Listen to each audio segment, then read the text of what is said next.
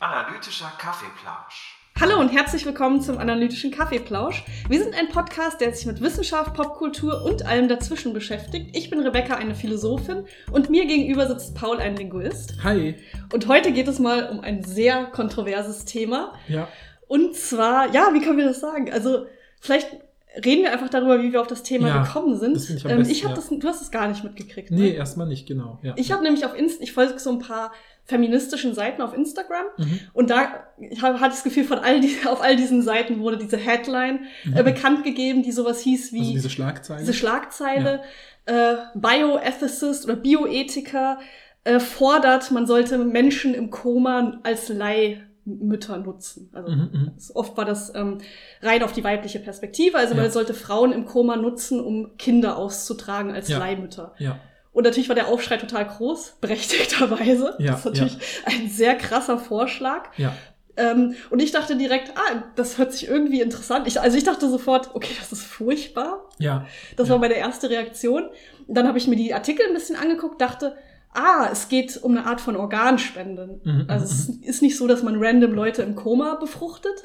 Ja, Tut mir ja. leid, dass ich das so sage, aber Ja, ja, ja. ja. ähm, sondern es geht um eine Art von Organspende. Also es Mhm. geht darum, dass man äh, die Personen vorher ihre Zustimmung gegeben haben. Mhm, Dann dachte mhm. ich direkt, ah, okay, das macht es viel weniger problematisch. Das ist fast schon in Ordnung. Ja. Und dann habe ich äh, mir diesen Text mal angeguckt, wo Mhm. der Vorschlag eben herkommt, habe den gescannt und dann dachte ich, okay, ist gar nicht problematisch. Mhm, Direkt. Also.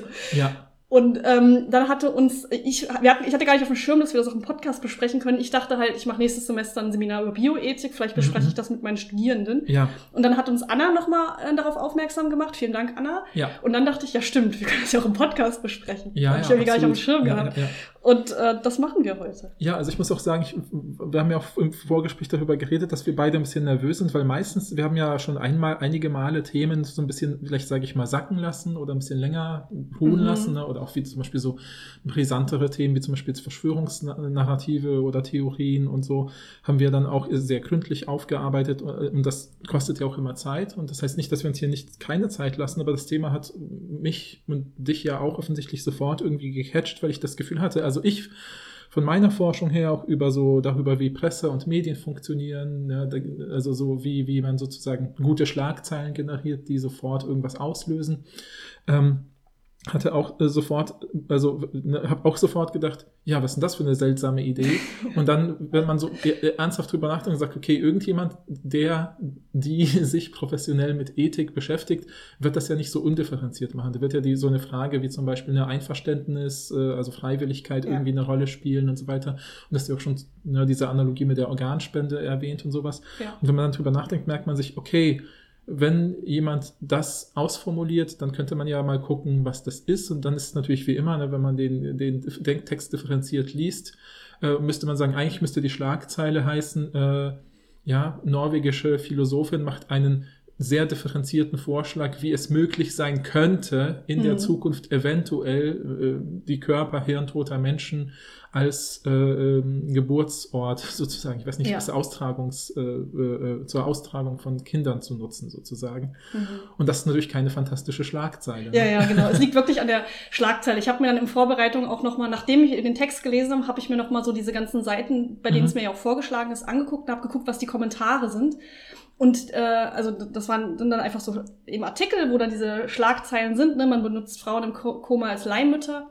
Und der Top-Kommentar unter einem dieser Schlagzeilen war, wie, wir können doch nicht einfach ohne deren Einverständnis äh, welche Kinder äh, oder Föten implantieren. Mhm, mhm. Und das geht natürlich total an dem Vorschlag vorbei, weil es geht am Einverständnis. Also es Ja, ist eine Art von Organspende. Genauso wie du angibst, dass du Organspenderin sein willst, gibst du dann Mhm, auch mhm. an, dass du Austragungs, eine Austragungsspende machst. Ja, genau, genau. Das heißt, dieser Punkt geht natürlich total vorbei. Der zweitmeiste Kommentar war, wieso wollen uns Männer eigentlich vorsch äh, vor vorschreiben, was wir mit unserem Körper machen als Frauen? Mhm, mhm. Und es ist legit, das ist in sehr, sehr vielen Diskussionen ist das der Fall, Ja, dass klar. Männer Frauen vorschreiben, was sie mit dem Körper machen, gerade wenn es um Abtreibung geht Ja, und, die Sexarbeit, letzten- alles Mögliche. 5000 Jahre Menschheitsgeschichte. Ja, so. das ist wirklich sehr valide. In dem Fall aber nicht, denn Ja, es handelt sich um eine Frau, die diesen Vorschlag gemacht hat, Mhm, um eine mhm. Bioethikerin. Mhm, mhm. Und ich muss auch sagen, ich war überrascht, als ich gehört habe, dass es eine, eine Frau Mhm, ist. mhm. Ich war auch so. Ich hatte auch direkt gedacht, das kann nur ein Mann Und vielleicht sein. im nächsten Moment auch dankbar. Ja, ich war, dann dachte ich direkt, okay, sehr gut. Ja, ja, ja. Ich bin auch dankbar, ja, ja, genau. ja, ja. Und ähm, es ist halt in dem Fall auch nicht, äh, also zumindest so wie ich es lese, nicht antifeministisch gemeint, sondern die Autorin, da werden wir nachher drüber reden, macht auch den Vorschlag, dass wir nicht nur Frauen äh, Mhm, nutzen. Also was heißt nutzen? Dass nicht nur Frauen als Ja. SpenderInnen in Frage kommen. Und ähm, sie ist auch ganz klar pro-choice, das können wir auch sagen, weil das war Ja. auch ein großes Mhm, Argument unter diesen Diskussionen so, das ist doch, kann doch nur ein pro-life christlicher alter weißer Dude sein. Nein, tatsächlich nicht. Sie ist sehr klar für Abtreibung. Das Ja. wird in dem Text auch deutlich, weil es auch um Abtreibung geht ein bisschen. Ähm, das heißt, das, ich finde das so schade, also ich verstehe total viele von diesen Diskussionen, weil die sich ja auch nur auf die Headlines beziehen Ja, und die. Headlines haben das halt total aus dem Zusammenhang gerissen, was da oft Mhm. passiert Ja, bei solchen ja. populären Ja, ja, ja, Artikeln. ja, Das ja. muss natürlich alles ein bisschen reißerisch sein. Ja. Aber ich finde halt, man kann diesen, diesen Vorschlag total äh, gut diskutieren, auch aus Femi Mhm, natürlich mhm. aus feministischer Sicht. Aber diese ganzen Diskussionen gehen natürlich total am Thema vorbei, Ja. weil die alle nicht das betreffen, was der Vorschlag eigentlich ist. ja. Und deshalb finde ich es so schade, dass man gar nicht wirklich über den Vorschlag redet, sondern nur über das, was man denkt, was der Vorschlag wäre. Ja, ja, genau. Also ich meine, ich finde auch, also ne, wenn du sagst, dann, dann es muss reißerisch sein, da bin ich immer gleich schon so, oh, what, muss es nämlich nicht. Ne? Es gibt natürlich differenziertere Berichterstattung und so.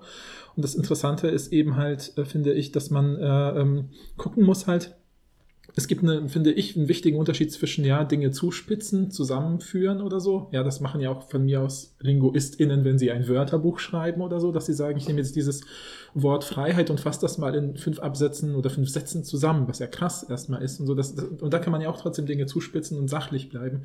Und in der Presse geht es natürlich auch um Verkaufszahlen und Klickzahlen und so weiter. Und dann kommt noch so ein- dieser, dieser, dieser, äh, wie soll ich sagen, dieser Faktor dazu, dass man eben Leute engagen will. Ja, das heißt, und wenn Leute emotional berührt sind und eben denken, was zum Teufel ist das für ein Vorschlag, so wie wir ja alle wahrscheinlich Mhm. gedacht haben. Und vielleicht auch bei Instagram können wir ja gleich drauf Mhm. eingehen. Ne? Ähm, also die Leute, denen wir das äh, schon als Thema so ein bisschen geteased haben, ähm, dann haben die ja ihr Ziel erreicht. Die haben ihren Job dann aus dieser Sicht gut gemacht, aber trotzdem, ne, ich finde, das ist, das ist auch wieder so ein typisches Ding, wo ich immer dran denken muss, eine Medienerziehung, Medienbildung in Deutschland ist halt, finde ich, wirklich, ich kenne Leute, die in der Mediendidaktik, Deutschdidaktik forschen und die immer sagen, ja, das ist echt irgendwie 30 Jahre lang verschlafen worden. Es gibt immer noch LehrerInnen in Schulen, die sagen, ja, Internet, da lasse ich die Kinder das machen, die Mhm. können das ja besser als ich. Ich meine, Ja. heute noch, im Jahr Ja, ja. 2023 halt, ne, so.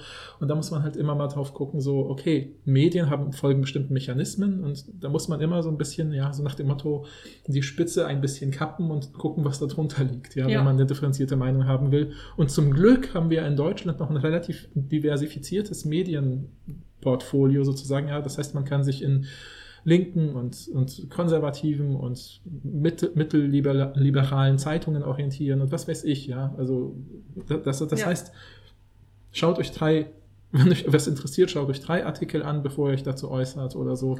Ich muss dazu Ja. sagen, dass ich habe kein, mir keine deutschen Quellen angeguckt. Das Mhm, passiert mhm. primär im amerikanischen Ah, ja. Raum. Mhm, also oder also ich habe das jetzt auch nicht richtig recherchiert natürlich, Mhm, mhm. aber ich Okay. habe das nur aus Ja. dem amerikanischen Raum mitbekommen. Ah, ja, ja. sag ich Okay. Mal. So. Ja, spannend. Deshalb ich weiß nicht genau, ob es überhaupt äh, thematisiert wurde Mhm, im deutschsprachigen Raum. Wahrscheinlich, aber ich habe es mir jetzt nicht angeguckt. Okay, ja, ja, ja, ja. Okay, wir haben euch auch auf Instagram gefragt äh, und haben euch so ein paar Headlines gezeigt und einfach gesagt, wie ist eure spontane äh, Meinung dazu? Habt ihr Mhm. spontane Gedanken? Ähm, und das ist jetzt natürlich auf keinen Fall ein Vorwurf, dass ihr euch nicht Nee. näher damit beschäftigt habt, sondern Ja, es geht ja ja. wirklich nur darum, wenn man das einmal so liest, Ja. was ist der spontane Gedanke? Und die meisten waren natürlich entsetzt und das ist ja, auch exakt unsere Intuition gewesen, bevor wir uns Definitiv. damit beschäftigt haben. Also. Leute haben geschrieben, schrecklich, ähm, äh, WTF, das geht gar nicht, das ist ethisch absolut nicht vertretbar. Ähm, jemand hat geschrieben, mein Sohn würde jetzt sagen, auf gar keinen Fall. äh, es ist unethisch, weil Menschen mit Uterus als bloße Behälter für Babys gesehen werden. Mhm. Und eine Person hat geschrieben, ich finde es nur mit Zustimmung über einen Organspendeausweis okay. Ja, Das ist ja auch der Vorschlag. Ja, genau, genau. Und, und sogar noch viel, ne, also konkreter und wirklich alle, ähm, wie soll ich sagen, Einwände, die sofort kommen, hat offensichtlich die Autorin auch berücksichtigt. Ne? Also Der so- Paul ist richtig Fan, ne? Ich muss ja sagen, bei mir war es so ein Rollercoaster. Ich habe es mir erst mhm. angeguckt, dachte, das ist furchtbar, genau wie ihr. Ja. Dann habe ich das mit dem äh, Organspendeausweis äh, gehört, oder Zustimmung gehört, dachte, ja, okay, Mhm. dann ist es vielleicht ganz okay. Dann habe ich den Text gescannt, dachte, ja, okay, sie, sie macht da auf sehr viele wichtige Einwände, äh, nimmt sie Bezug und dass sie am Ende sagt, es geht um alle möglichen äh, Geschlechter, finde ich auch gut.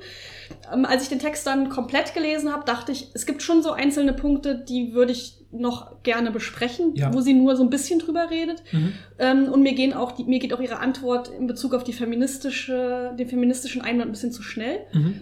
Ähm, aber ja, ich, deshalb, ich bin so hin und her. Also Ja, ich finde es nicht Mhm. so ethisch problematisch, wie ich dachte. Ja, Ähm, aber es gibt so im, sagen wir mal, im praktischen Nutzen sehe ich schon ein paar ethische Bedenken. ja.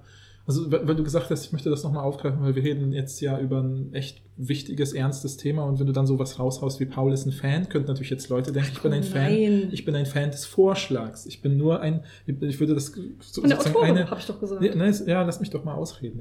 Also, Der Punkt ist halt, äh, dass ich das differenzieren möchte bei diesem Thema. Und der Punkt ist halt, ich bin ein Fan dessen, wie sie das Thema angeht. Ja, Mhm. sozusagen, weil ich finde, das ist, das ist tatsächlich so, dass ich denke, bei so einem Thema denke, oh, da muss jemand irgendwie was dazu schreiben, äh, äh, muss eine Person sich damit auseinandersetzen, die sich damit auskennt und so. Und man sieht ja an ihren anderen äh, Publikationen, äh, dass sie sich auch mit dem Thema Reproduktionsmedizin komplett beschäftigt. Eigentlich ist das ihr Kernforschungsgebiet, da einzel einzelne Fälle aus differenzierten Perspektiven äh, ähm, beleuchtet und so weiter.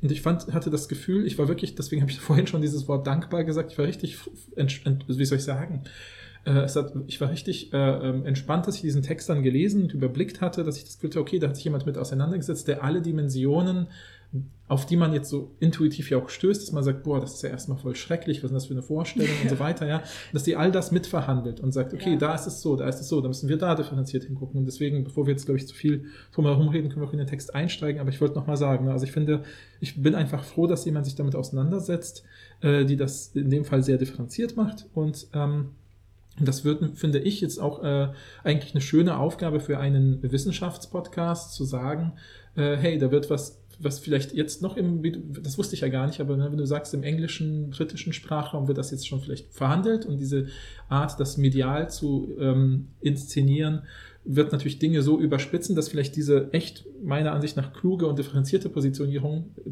untergeht Mhm. hinter irgendeiner spektakulären Schlagzeile. Und wenn das jetzt medial, ne, wenn sich jetzt irgendwelche Zeitungen denken, ah ja, hier Berichterstattungsloch, ah, da hinten können wir auf äh, äh, so einer Philosophin rumhacken, die gesagt hat, man soll Frauenkörper als äh, Geburtsbehälter benutzen, Mhm. so. Und dann kommt das in die Medien, dann will ich, dass zumindest unsere Zuhörenden sagen können, Moment, das ist doch viel differenzierter. Das Genau, man kann es trotzdem noch problematisch finden, Auf jeden aber dann Fall. bitte wenigstens dir wirklich den Vorschlag, Ja, der ja, hier auf genau. dem Tisch liegt. Ja. Ich habe auch nur gesagt, dass du ein Fan bist, weil ich dich äh, beobachtet habe, als du den Text gelesen hast und du ab und zu so Sachen gesagt hast, wie, ah, das ist so klug. Und dann Ja. hast du dir ja auch die Bibliografie von äh, der Autorin angeguckt und meintest so, boah, die hat mega viele andere geile Texte. Ich habe schon einen anderen gedownloadet, den müssen wir auch auf jeden Fall besprechen. Ja, ja. Und deshalb dachte ich, du bist jetzt so ein kleiner Fanboy, aber es war überhaupt nicht negativ. Ja, ja, ja. Nein, nein, mir geht es nur um diese Differenzierung. Ja. Du sagst, Paul ist ein Fan, könnte man Ja, denken, ja. von dem Vorschlag Ja, ja, und nicht von. stimmt, du hast recht. Wenn wir in so sehr kontroverse Themen gehen, müssen wir ja, ein bisschen eben. aufpassen. Ja, ja.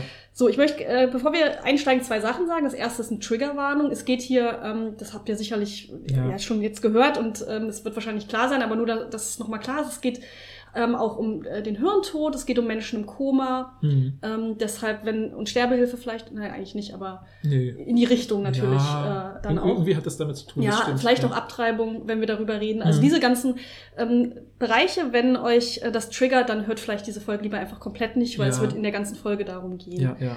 Ähm, wir haben ja auch ein paar andere Folgen, die könnt ihr euch dann gerne anhören stattdessen. Ja, Und das Zweite ist, äh, bei, sowohl bei den Schlagzeilen als auch in diesem Text geht es, also es ist sehr ähm, binär gedacht, also es Mhm, geht um mhm. Frauen und Männer und Frauen ähm, werden als, also äh, laut den Schlagzeilen sollen weibliche ähm, hirntote Patientinnen als Leihmütter benutzt werden. Mhm. Das ist natürlich nicht der Vorschlag von ähm, der Autorin, aber so wird es immer kommuniziert. Und Mhm. auch im Text geht es immer um Männer und Frauen. Aber wir wissen hoffentlich alle, dass nicht nur Frauen schwanger werden können, nicht nur Frauen einen Uterus haben. Ähm, es gibt ja auch äh, Transfrauen und äh, Transmänner und es gibt nicht-binäre Personen und das ist alles nicht so binär, wie man denkt. ja. Ähm, deshalb, wir haben auch ein bisschen drüber vorher nachgedacht. Ich habe auch ein bisschen rumgefragt, ob es eigentlich einen inklusiveren Begriff für Leihmütter gibt mittlerweile. Ähm, habe dann gehört, im Englischen sagt man ja auch ähm, Surro Surrogate ähm, Person. Person, genau. Genau. Mhm. Und äh, theoretisch kann man im Deutschen auch Surrogat sagen statt Mhm. Leihmutter. Sagt man auch manchmal Surrogatmutter. Ja. Das hört sich sehr technisch an, das kommt mir komisch vor zu sagen, Ja. aber das ist halt, weil man es auch nicht gewohnt ist. Also wir Ja, könnten klar. theoretisch Surrogatperson einfach sagen, Mhm. dann wäre es ein inklusiver Begriff. ja, Ja, gut. das machen wir jetzt auch quasi Das machen wir jetzt in dieser einfach, Folge, genau. wenn es passt. Und genau. äh, genau, aber wenn wir über die Personen eben, die hirntot sind, kann man ja auch äh, SpenderInnen sagen, zum genau, Beispiel das ist ja auch der zentrale Punkt eigentlich. es geht ja um eine Spende, genau. Anna Smaidor heißt die Autorin aus Norwegen. Ah, so, ja. hast du direkt schön ausgesprochen, ne? Ja. Ich habe nämlich gedacht, wie spricht man diesen Namen jetzt Mhm. wieder aus? Smi Smidor? Ja, ich habe es jetzt oft, ehrlicherweise habe ich es einfach auf Deutsch ausgesprochen. Okay, genau. Anna Smidor, eine ähm, norwegische Philosophin. Mhm. Und der Text heißt Whole Body Gestional Donation. Und das hast du schön übersetzt, ne? Ja, genau. Also die Whole Body Gestational Donation kann man eigentlich Wort, Wort für Wort übersetzen als Ganzkörper-Austragungsspende. Und so werden wir das jetzt, glaube ich, auch einfach in der Ja, Folge nennen. finde ich auch so einen typischen äh, deutschen Bürokra bürokratischen Begriff, den man sich Ja, vorstellen könnte, es- dass man den so nennt. Ich finde es auch, also ich finde diese, diesen Vorschlag, das ist ja auch interessant, weil sie, ich greife jetzt ein bisschen vor, aber es passt halt an dieser Stelle. Äh, Sie ge- geht auf einen Vorschlag einer anderen Philosophin ein aus dem Mhm. Jahr 2000 und äh, wundert sich sozusagen, dass es ihr Im Impuls, diesen Text zu schreiben. Sie sagt, dass, da war eigentlich ein ganz interessanter Vorschlag, der wurde aber überhaupt nicht weiter diskutiert. Ja. Ich sehe an diesem Vorschlag bestimmte Probleme, die will ich weiterentwickeln und dann können wir nochmal darüber sprechen, ob das nicht ein guter Vorschlag wäre. Und eine der ersten Sachen, die sie macht, ist sagt, man muss dem Ganzen doch vielleicht einfach einen Namen geben. Mhm. Und ich finde dieses, diesen Begriff Ganzkörper-Austragungsspende hat sie sich echt gut überlegt, weil das trifft eigentlich ihre zentralen argumentativen Punkte, auf die wir noch eingehen Mhm. werden. Und ich glaube, dadurch, dass es erstmal so ein bisschen neutral beschreibend klingt, nimmt es auch schon mal so ganz viel, ähm, wie soll ich sagen, ja, vielleicht, äh, also man, ich könnte mir zig andere Formulierungen ausdenken, die viel problematischer sind, die sofort den ganzen Vorschlag nicht diskutabel machen würden und oder nicht diskutierbar. Und Ja, ich meine, dass das Ding an sich Donation Spende heißt, Mhm. zeigt ja direkt, es wird jetzt nicht so sein, dass man Menschen, die hirntot sind, einfach, äh, wie gesagt, ein Ja. Embryo implantiert. Ja, das weil ist eine nicht der Spende Punkt. ein bewusster Genau, Akt es ist, eine, ist, ne? es ist ein bewusster Akt. Niemand wird dich dazu zwingen, das zu tun, ja, ja, sondern ja. es ist genauso, wie du einträgst, ob es okay ist, wenn all deine Organe gespendet werden, wenn Ja. du hirntot bist.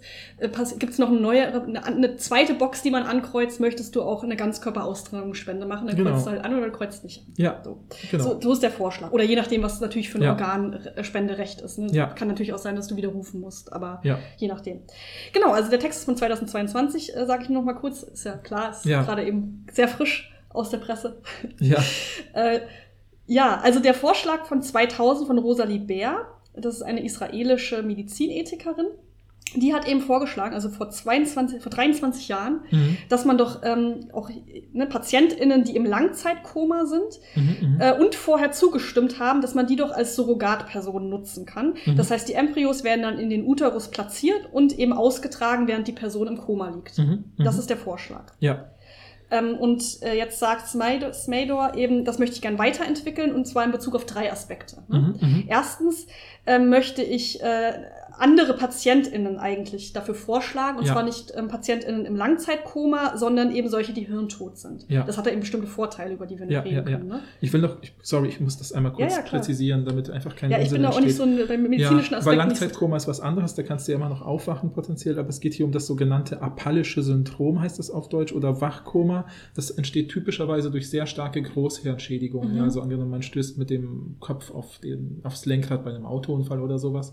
Und dann ist sozusagen, sind das Stammhirn und alles, was sozusagen die Beatmung, Herz, Blut, Kreislauf am Leben hält.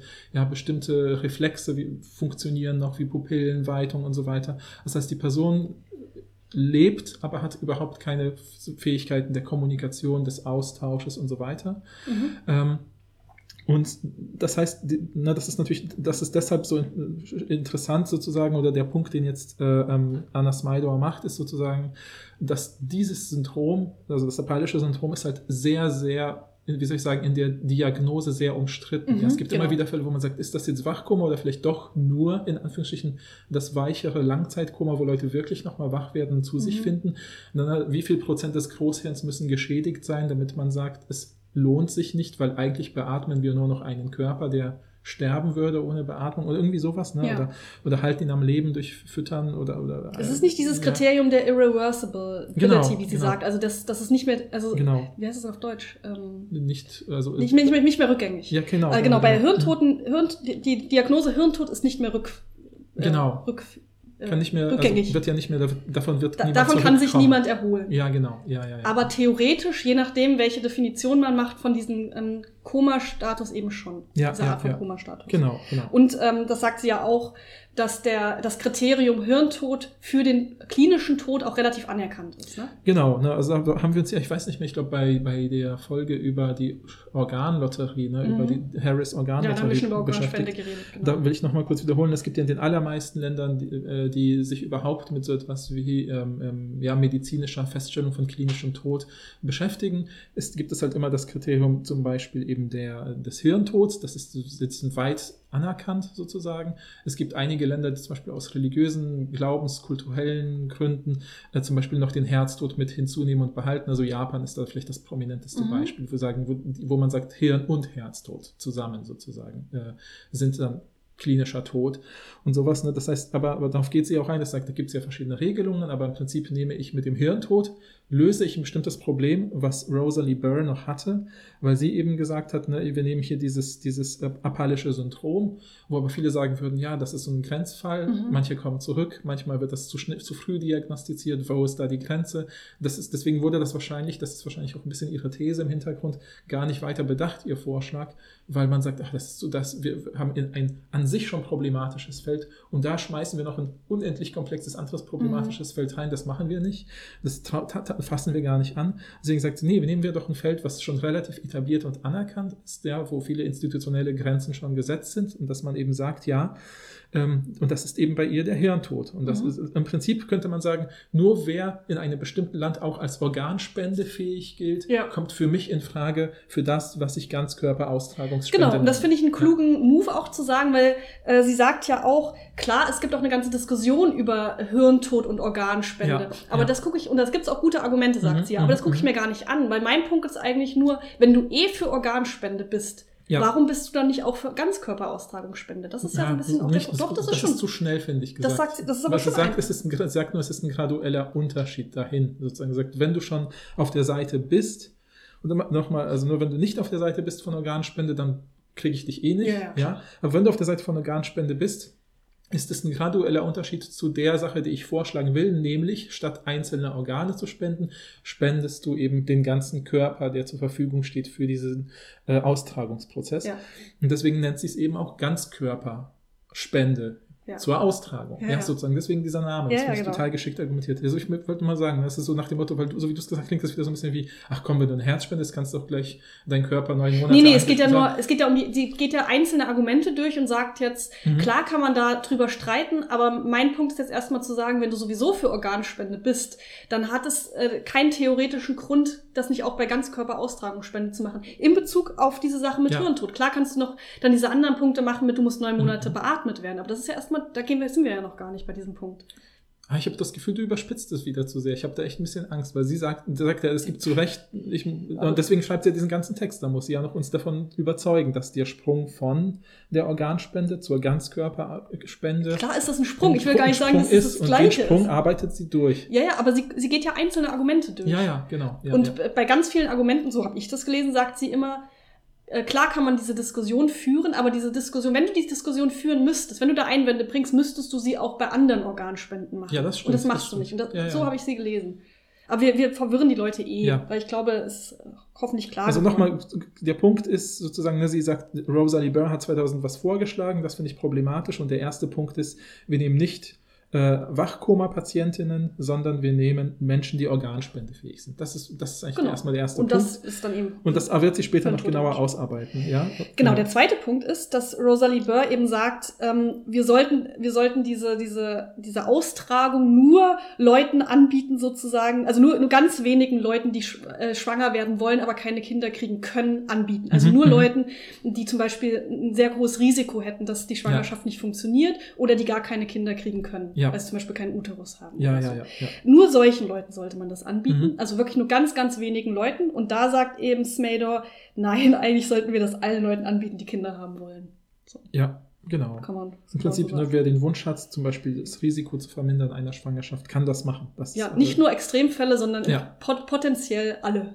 Genau, und bevor wir uns Genau. jetzt wieder in Details wählen, das wird sie später auch noch Ja, ja. genauer ausarbeiten, kommen wir noch zum dritten Punkt, den sie anpassen möchte. Und sie sagt, ich möchte eben nicht nur äh, Frauenkörper. äh, Sagen wir Menschen mit Uterus? ja, genau, oder Menschen mit Ja. Uterus dafür vorschlagen, sondern es gibt auch gute wi- wissenschaftliche, medizinische Hinweise, dass man da auch männliche Körper nutzen könnte. Vielleicht kann man es schon mal kurz, weil das so, so eine Sache ist, die Menschen sofort vielleicht so aktiviert und denken, hä, wie soll das gehen? Ja, wusste ich auch nicht. Ja, genau, dass, dass sie dann eben sagt, äh, ja, man braucht ja eigentlich kein, sozusagen, da, sie zitiert halt verschiedene medizinische Studien, die gezeigt haben, man braucht ja eigentlich nicht, man, natürlich braucht man bestimmte hormonelle Behandlungen und so weiter, aber man braucht eigentlich nicht einen Uterus, es reicht auch ein anderes gut durchblutetes Organ wie die Leber. Ja, Und das. Problematische an äh, der Austragung für den Mann wäre der Geburtsprozess, der Ja. wahrscheinlich tödlich enden würde. Ja. Ähm, Weil die was- Leber zum Beispiel auch zerstört ist dadurch. Ne? ja, was natürlich dann nicht funktioniert, was, was dann keine Rolle spielt, Ja. wenn es ein äh, eh schon als verstorben gekennzeichneter Körper macht. Ja. Es ist, total seltsam, das, das zu sagen, ne? aber es ist, es ist, ja, das ist halt sozusagen auch ihr dritter Punkt und wir werden auch noch genauer darauf eingehen. Genau, also die ja. Erweiterung ist potenziell auf alle Menschen. Ja, ja. Und dann finde ich, da- da finde ich auch schon den ersten total geschickten Move in ihrem Text, dass sie dann halt ne, diese drei Sachen so aufzählt und man bei, ist bei jedem natürlich so aktiviert. Ne? Ja, Weil das wir ja auch sofort Ja. äh, denk, das Gefühl haben, wir müssen länger drüber sprechen, sagt sie, ja, alle diese Probleme, das sagt sie jetzt nicht so wie ich, aber im Prinzip ist da ein Satz, den ich so lese, sagt, alle Probleme, die du jetzt antizipierst, die habe ich natürlich auch antizipiert. Die gibt es aber auch in anderen Feldern, die wir schon haben, die wir schon machen, Ja, wo ja, wir schon ja, ja, Lösungen ja, haben. Und da gehe ich jetzt mal Stück für Stück durch. Ja, das ist Ja, sozusagen ja. ihre Strategie, dass sie sagt, mir ist klar, da sind jetzt ganz viele äh, rote Lampen angegangen und ich möchte jetzt über jede einzelne rote Lampe sprechen oder fast jede, ja, Ja. also würde ich sagen, aber äh, auf ziemlich viele geht sie auch. Ja, ein. ja, oh. Was überraschend ist, weil der Text ist sehr kurz. Ja. Also es ist wirklich, aber man liest ihn auch sehr schnell. Also ganz ehrlich, das, als ich diesen Text gelesen habe, habe ich das Gefühl, ich lese so eine, so eine, so eine, so eine spannende Short Story. Ja, das ist halt elf Seiten lang Ja, ich war zehn total, ja, ich war total so. gefesselt, dachte, was kommt denn jetzt? Ah, das ist auch ein interessantes Aber Argument. sie macht es sehr schnell, aber die hat, sie hat halt auch so eine, so eine Art zu schreiben, die sehr präzise ist, Mhm, mhm. sehr dicht, aber auch sehr nüchtern. Aber irgendwie Ja. finde ich das total gut. Bei diesem Thema, was Ja. sehr leidenschaftlich aufgeladen ist, schreibt sich das so nüchtern, dass Ja. es fast merkwürdig ist. Aber irgendwie finde ich es ganz gut. Ja, ich wüsste halt, genau, ich wüsste keinen besseren Weg. Weißt du, was ich meine? Ja, ich, also ich wüsste dachte nicht- schon an manchen Stellen so, oh, das ist aber sehr, sehr, Mhm. sehr kalt und nüchtern und sachlich beschrieben. Aber ich finde es ganz gut irgendwie. Ja, aber dann denkt man doch im zweiten Schritt, wie wäre, wie wär's, wer, Ja, wär denn ich- sonst. Ich glaube, es würde Weg? sehr, sehr viele Leute abschrecken, die Art, wie sie schreibt. Da bin ich Echt? ehrlich, doch, doch. Das glaube ich auf Okay. jeden Fall. Ja. Aber weiß ich nicht, aber Hm. also ich dachte schon an manchen Stellen, und ich bin eigentlich niemand, der äh, so ein Problem mit solchen Sachen hat, Mhm. aber ich dachte schon an manchen Stellen, oh, das ist aber sehr interessant formuliert. Aber da kommen wir sicherlich zu. Ich finde es halt, ich finde es nur differenziert formuliert. Ich finde, es klingt jetzt so, wenn Es du das so sagst, könnte man ja denken, äh, so, so, dann, dass sie da irgendwie kaltherzig Dinge beschreibt oder so. Aber ich glaube, es ist eher so. Es geht ja nicht, es ist Ja. ja, man, kann- aber man kann ihr schon Kaltherzigkeit vorwerfen. Es ist halt ein, Echt? es ist daneben, weil es hat ja nichts mit, es ist halt ein wissenschaftlicher Text, aber wieso sollst du da herzlich schreiben? Aber ich könnte mir schon vorstellen, dass das Kaltherz ist nicht das Leute- Gegenteil von herzlich. Also, aber mir geht es ja um darum, dass der Punkt ist halt, dass sie sozusagen sagt, hey, da gibt es eine Gefühlsebene und eine Sachebene. Die Gefühlsebene, da- der könnte man so begegnen, der Sachebene könnte man so begegnen. Aber kaltherzig wäre ja, ich interessiere mich nicht für die Gefühlsebene. Aber sagt ja mal wieder, ja, da ist eine Stelle, da müssten wir auch eine bestimmte emotionale Schwelle überwinden Ja, und so okay. weiter. Ja, ja. Also ich will noch nur den Text ein bisschen, also wirklich versuche gerade Ich bin die auch ganze Fan Zeit von diesem Text. Überspitzungen zu ein bisschen zu, zu vermeiden, weil ich, Na komm, wir machen das auch bei anderen Sa- Sachen. ja, aber das ist bei anderen Wir Sachen, nehmen es auch max, wir nehmen diesen Vorschlag ja Ja, ja, ernst. ja, Und wir ja, nehmen den ja. jetzt gleich noch ernster, indem Ja, wir ja. uns das genau angucken. Ja. Also der ersten, den ersten Punkt, den sie sich anguckt, ist eben der Unterschied zwischen eben hirntoten PatientInnen und solchen, die in eben diesem Koma-Zustand sind. Ne? Mhm, Also da mhm. haben wir ja schon ein paar Sachen eben angesprochen. Äh, zum Beispiel, dass die Kriterien und die Diagnose eben viel sicherer sind bei ähm, hirntoten PatientInnen. Und ähm, sie sagt ja auch, äh, Menschen in diesem Koma-Zustand, ähm, oder dieser Koma-Zustand ist auch viel seltener, ne? Ja, ja. Das Viel, heißt, viel seltener, ähm, ja. es sind auch viel- potenziell viel weniger SpenderInnen. ja, ja. Genau. Genau, und nochmal der zentrale Punkt, ne, dass sie, sie geht ja darauf ein, zitiert andere Studien, also nur, dass man weiß, wie argumentiert sie eigentlich. Ne? Sie zitiert ja. also andere medizinische Studien, zeigt, wie ist das Verhältnis von Leuten, so dass man im Prinzip sagen könnte, ne, also zum Beispiel, dass ja in gewisser Weise auch der Vorschlag von Rosalie Burr ja Sinn macht, zu sagen, wir können das nur ganz wenigen Leuten anbieten, weil es ja auch nur wenige PatientInnen gibt, die in diesem Zustand Mhm. sind. Äh, und sie sagt halt, ne, und sie macht auch nochmal deutlich, hey, mir ist noch auch hier klar, Hirntod ist jetzt auch eine Sache, die oft umstritten ist, äh, aber trotzdem kann man eben sagen, es gibt schon so, so im Feld der Organspende gibt es schon etablierte, sage ich mal, institutionelle Infrastrukturen. Ja, es Ja. gibt Ausweise, Informationskampagnen und was weiß ich alles, die, die irgendwie damit zusammenhängen, in verschiedenen Ländern auf verschiedene Weisen. Aber da könnte man dann eben andocken und sagen, so, da kommt jetzt was hinzu. Und im Prinzip hätten wir dann sozusagen eine Basis, die eh schon geteilt ist, die wir dann noch ein bisschen erweitern können, statt was komplett Neues zu entwickeln in einem Feld, was eh schon problematisch ist. Genau, da gehst du ja, schon direkt auf den nächsten Punkt ein. Ja. Aber eine Sache, die sie noch anspricht, ist, es gibt eben empirische Hinweise dafür, äh, darauf, dass Schwangerschaften erfolgreich sind, auch bei PatientInnen, die eben schon hirntot sind. Mhm, mhm, stimmt. Genau. Ja. Also da gibt es einfach Fälle schon. Ja, ja. Genau, und dann äh, das, was du gerade schon angesprochen hast, ist ja der Punkt von Consent, also Ja. von Zustimmung. Äh, und da genau gibt es eben diesen Vorteil, wenn man das Organspende-Framework eben schon benutzt, weil es gibt Mhm. da eben ein existierendes Zustimmungssystem.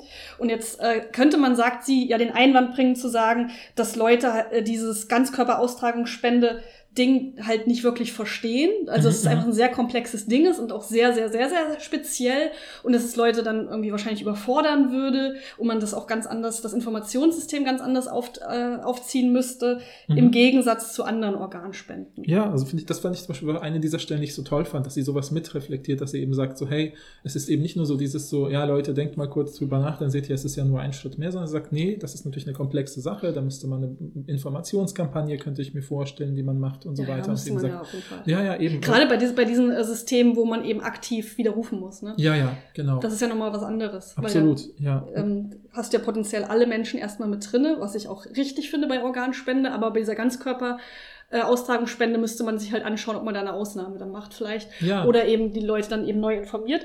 Aber da sagt sie auch dann direkt, wenn wir ehrlich sind und uns andere ähm, Organ, also den Organspendeprozess an sich an, äh, anschauen, dann sind Leute eben auch sehr schlecht informiert darüber. ja, ja, ja. Also ja. sie sagt ja auch, wenn Leute wüssten, wie Organspende wirklich im Detail funktioniert, könnte sie sich vorstellen, dass viele Leute das vielleicht auch gar nicht mehr wollen. Ja, oder andere mehr oder, eher zustimmen, weil, weil Information ja erstmal gut ist. Ne? Aber im Prinzip ist es ja der Punkt halt, finde ich, auch spannend, dass sie eben wirklich sagt, wir müssen das aktuelle Wissen der Gesellschaft berücksichtigen und da müssten wir äh, äh, eben auf jeden Fall auch Arbeit leisten. Das würde dazugehören. Ja, Ja, ja, klar. Ja. Aber trotzdem ist es ja der Punkt, den, den sie jetzt erstmal macht, zu sagen, Mhm. wir sind bei anderen Organspenden auch super schlecht informiert. Vor allen Dingen, wenn man das in Vergleich macht mit anderen OPs, wo du ja richtig krass informiert wirst. Oder auch wenn du so Mhm. dein Testament machst zum Beispiel. Mhm, mhm, Bei mhm. solchen Sachen, ne, die, äh, die vielleicht in, in einem Sinne vergleichbar damit sind, da wirst du halt viel krasser informiert als bei Organspende. Ja, ja, ja, ja. Ich bin auch ehrlich, ich bin auch nicht richtig, ich habe ja auch einen Organspendeausweis. Mhm. Ich will aber auch gar nicht wissen, wie das genau funktioniert. Dann, also wie das, äh, ne, Ja, ja, ja. wie Aber- genau ich dann beatmet werde. Aber gut, die zur Verfügungstellung von Informationen äh, unterstellt ja nicht, dass du dann gezwungen bist, diese Ja, ja, Informationen. genau. Nee, nee, aber das ist ja auch wieder, Ja. da, da macht sie ja oft diesen Vergleich zwischen Mhm, anderen mhm, Organspenden und dieser Ganzkörperaustragungsspende. Aber es ist ja kein prinzipieller Einwand dagegen, nur weil Leute schlecht informiert sind, das nicht zu machen. Ja, ja, genau. Man müsste genau. halt nur eine neue Informationskampagne äh, starten zum Beispiel. Ja, ja, ja. ja. Oder halt überlegen, ob es Ausnahmen gibt bei diesem Widerrufsrecht, dass man das dann Mhm. vielleicht anders macht. Ja.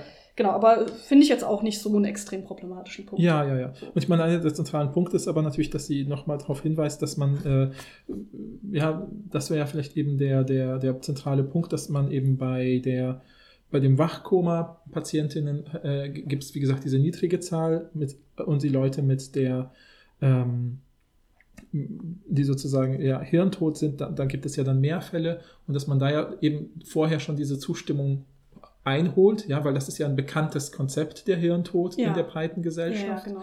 Während sowas wie, es gibt diesen einen Spezialfall, dass irgendwie dein Körper sich noch lebendig anfühlt, aber eigentlich bist du nicht mehr kommunikationsfähig und wirst es niemals sein. Das passiert, ja, vielleicht in, da zitiert sie, glaube ich, eine Studie aus Großbritannien, so, da gibt es dann vielleicht irgendwie 1000 Personen im Jahr oder so, denen sowas passiert.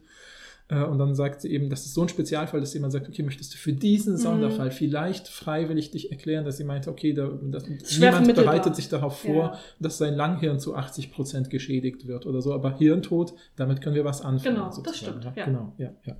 Der nächste Punkt, mit dem sie sich beschäftigt, ist im Prinzip die dauerhafte Beatmung, also Mhm. wirklich die ganzen medizinischen Umstände, die dann mit einhergehen würden, wenn man die, diese Ganzkörperaustragungsspende sozusagen durchführen würde. Und da habe ich auch ganz kurz gedacht, so, boah, das ist ja irgendwie der längste Abschnitt, aber dann war das wieder so ein Abschnitt, wo ich dachte, ja, ich bin total froh, dass da jemand irgendwie offensichtlich sich damit beschäftigt, äh, die sich damit auskennt. Äh, weil da wirklich so Sachen sind, wo ich dachte, ah, stimmt, daran habe ich auch nicht gedacht. Ja, ja, das ist wissen muss natürlich ein, ein der großen Unterschiede auch, ne? Zu, Ja, ja. zu anderen Organspenden, Mhm. wo du ja ja auch dann ein bisschen länger beatmet wirst natürlich, bis die Organe entnommen werden. Mhm. Aber neun Monate oder was auch immer, ne, ist natürlich eine sehr lange Zeit. Ja, genau, genau. Ne? Und dann, dann sagt sie halt, also weist sie darauf hin, dass ähm, die empirische Lage in Bezug auf die Frage, wie lange man eigentlich beatmet werden kann, relativ unklar ist. Da gibt es sehr, sehr wenig Daten. Mhm, Ähm, also es ist unklar, wie lange es möglich ist zu beatmen, wann also das Herz Mhm, aufhört zu schlagen zum Ja. Und ich glaube, das ist auch wirklich der zentrale Punkt, der bei uns allen so, also, oder so einer der zentralen Punkte, vielleicht auch der bei uns allen diese Widerstände dann aus, dass man sagt, mein Gott, da wird ja so ein Körper neun Monate irgendwie künstlich am Leben gehalten oder zum, ja, wie so eine Maschine, Teil eines, einer großen Prozedur sozusagen benutzt, integriert. Äh, einfach nur um eine Geburt durchzuführen. Ne? Und dann, äh, was fand ich irgendwie total geschickt, auch dass sie sagt, okay, ich habe mir mal versucht, so auch gesetzliche Texte, irgendwelche Zusammenfassungen von Studien, schon zitiert sie auch aus einem britischen äh, Text, sowas wie, wie lange funktioniert der Körper bei Hirntod potenziell? Und dann Mhm. wird da so eine Formulierung benutzt, die halt unendlich unklar ist Ja. und sowas sagt, äh, wo man einfach, ich kann es jetzt leider gerade nicht zitieren, aber wo man sofort merkt, äh, ja, das bedeutet, kann irgendwie, kann alles und nichts bedeuten. Ja, und da Ähm, spielen dann eben auch so ähm, ethische äh, Bedenken Genau. eine Rolle und auch so Konzepte von, Her von Leben und Tod. Ja, Also ja. es ist nicht, es ist nicht rein medizinisch. Genau, genau. Und sie schreibt dann eben auch, dass sie dass eben den, den, die, glaube ich, auch ziemlich äh, berechtigte Vermutung hat, dass es einfach mit dieser unklaren Formulierung einfach auch darum geht, dass zum Beispiel Menschen, die vor der Entscheidung stehen, schalten wir jetzt die Geräte Ja. ab, weil jemand, der uns nahe steht, da vielleicht eig- eigentlich hirntot ist und auch wenn die Person ja warm, lebendig wirkt, Blutkreislauf Mhm. zeigt und eben nicht ja, Verwesungsprozesse sozusagen Ja. zeigt, wie eine äh, verstorbene Person, äh, dann hilft das einfach, um loslassen zu können, sozusagen, um zu sagen, okay, das ist aber eigentlich nur noch durch diese Maschine am Leben gehalten. Und Genau. deswegen hat das eben, wird es eben aus ethischen Gründen nicht, kann, ja, zu Recht. Wa- Warum auch? Genau, ne? zu Recht ja. sagt niemand, gucken wir mal, wie lange das geht. Ne? Das Ja. wäre sozusagen das. Äh, Es, sie sagt aber eigentlich scheint es kein physiologisches Limit zu geben, wenn man sich Mhm, da mhm, verschiedene äh, Studien anguckt. Ja, ja. Ähm, und äh, sie sagt halt, OrganspenderInnen werden immer länger beatmet, als es nötig wäre. Ja. Natürlich nicht so lange, wie neun Monate, aber schon so ja.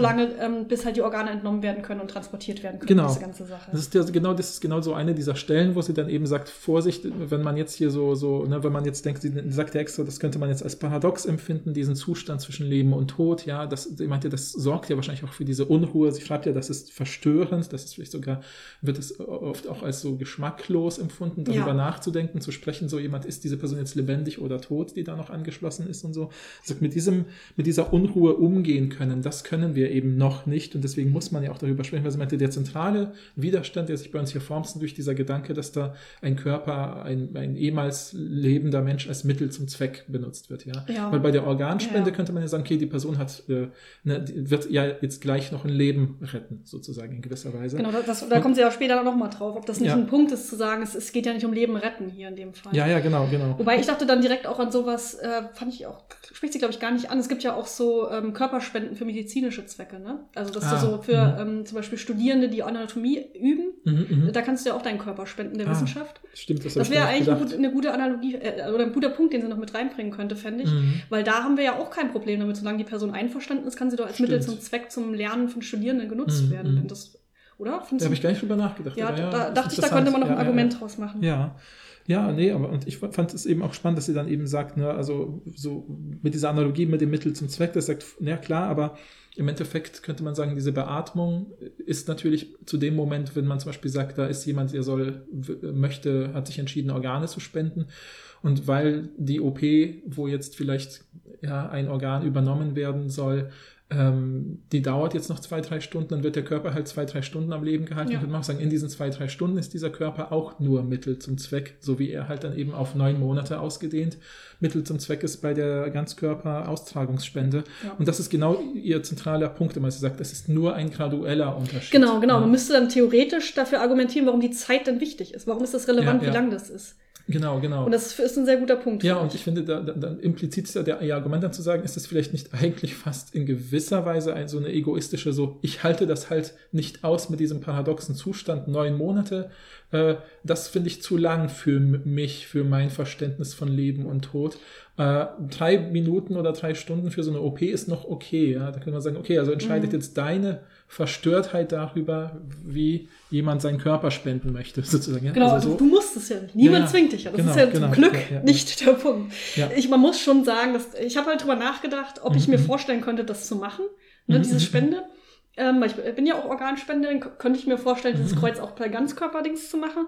Und ich dachte direkt, ich glaube, für mich persönlich wäre es gar nicht so, ich sehe das gar nicht so problematisch, weil Mhm. ich das Gefühl habe, wenn ich hirntot bin, dann ist es okay für mich, wenn ich Mhm. damit Leuten helfen kann. So. Ja, Aber ich glaube, für die Angehörigen macht schon einen sehr großen Unterschied, dass Ja. du neun Monate angeschlossen bist. Vor allen Dingen, weil du ja sehr lebendig aussiehst. ja, ja. ja, Da ja, äh, spricht ja, sie ja auch kurz drüber, aber ich finde, sie spricht gar nicht so richtig über die Angehörigen, weil ich, ich hätte halt direkt die Angst, dass Mhm. Ja. Leute das Gefühl hätten, sie müssten mich besuchen.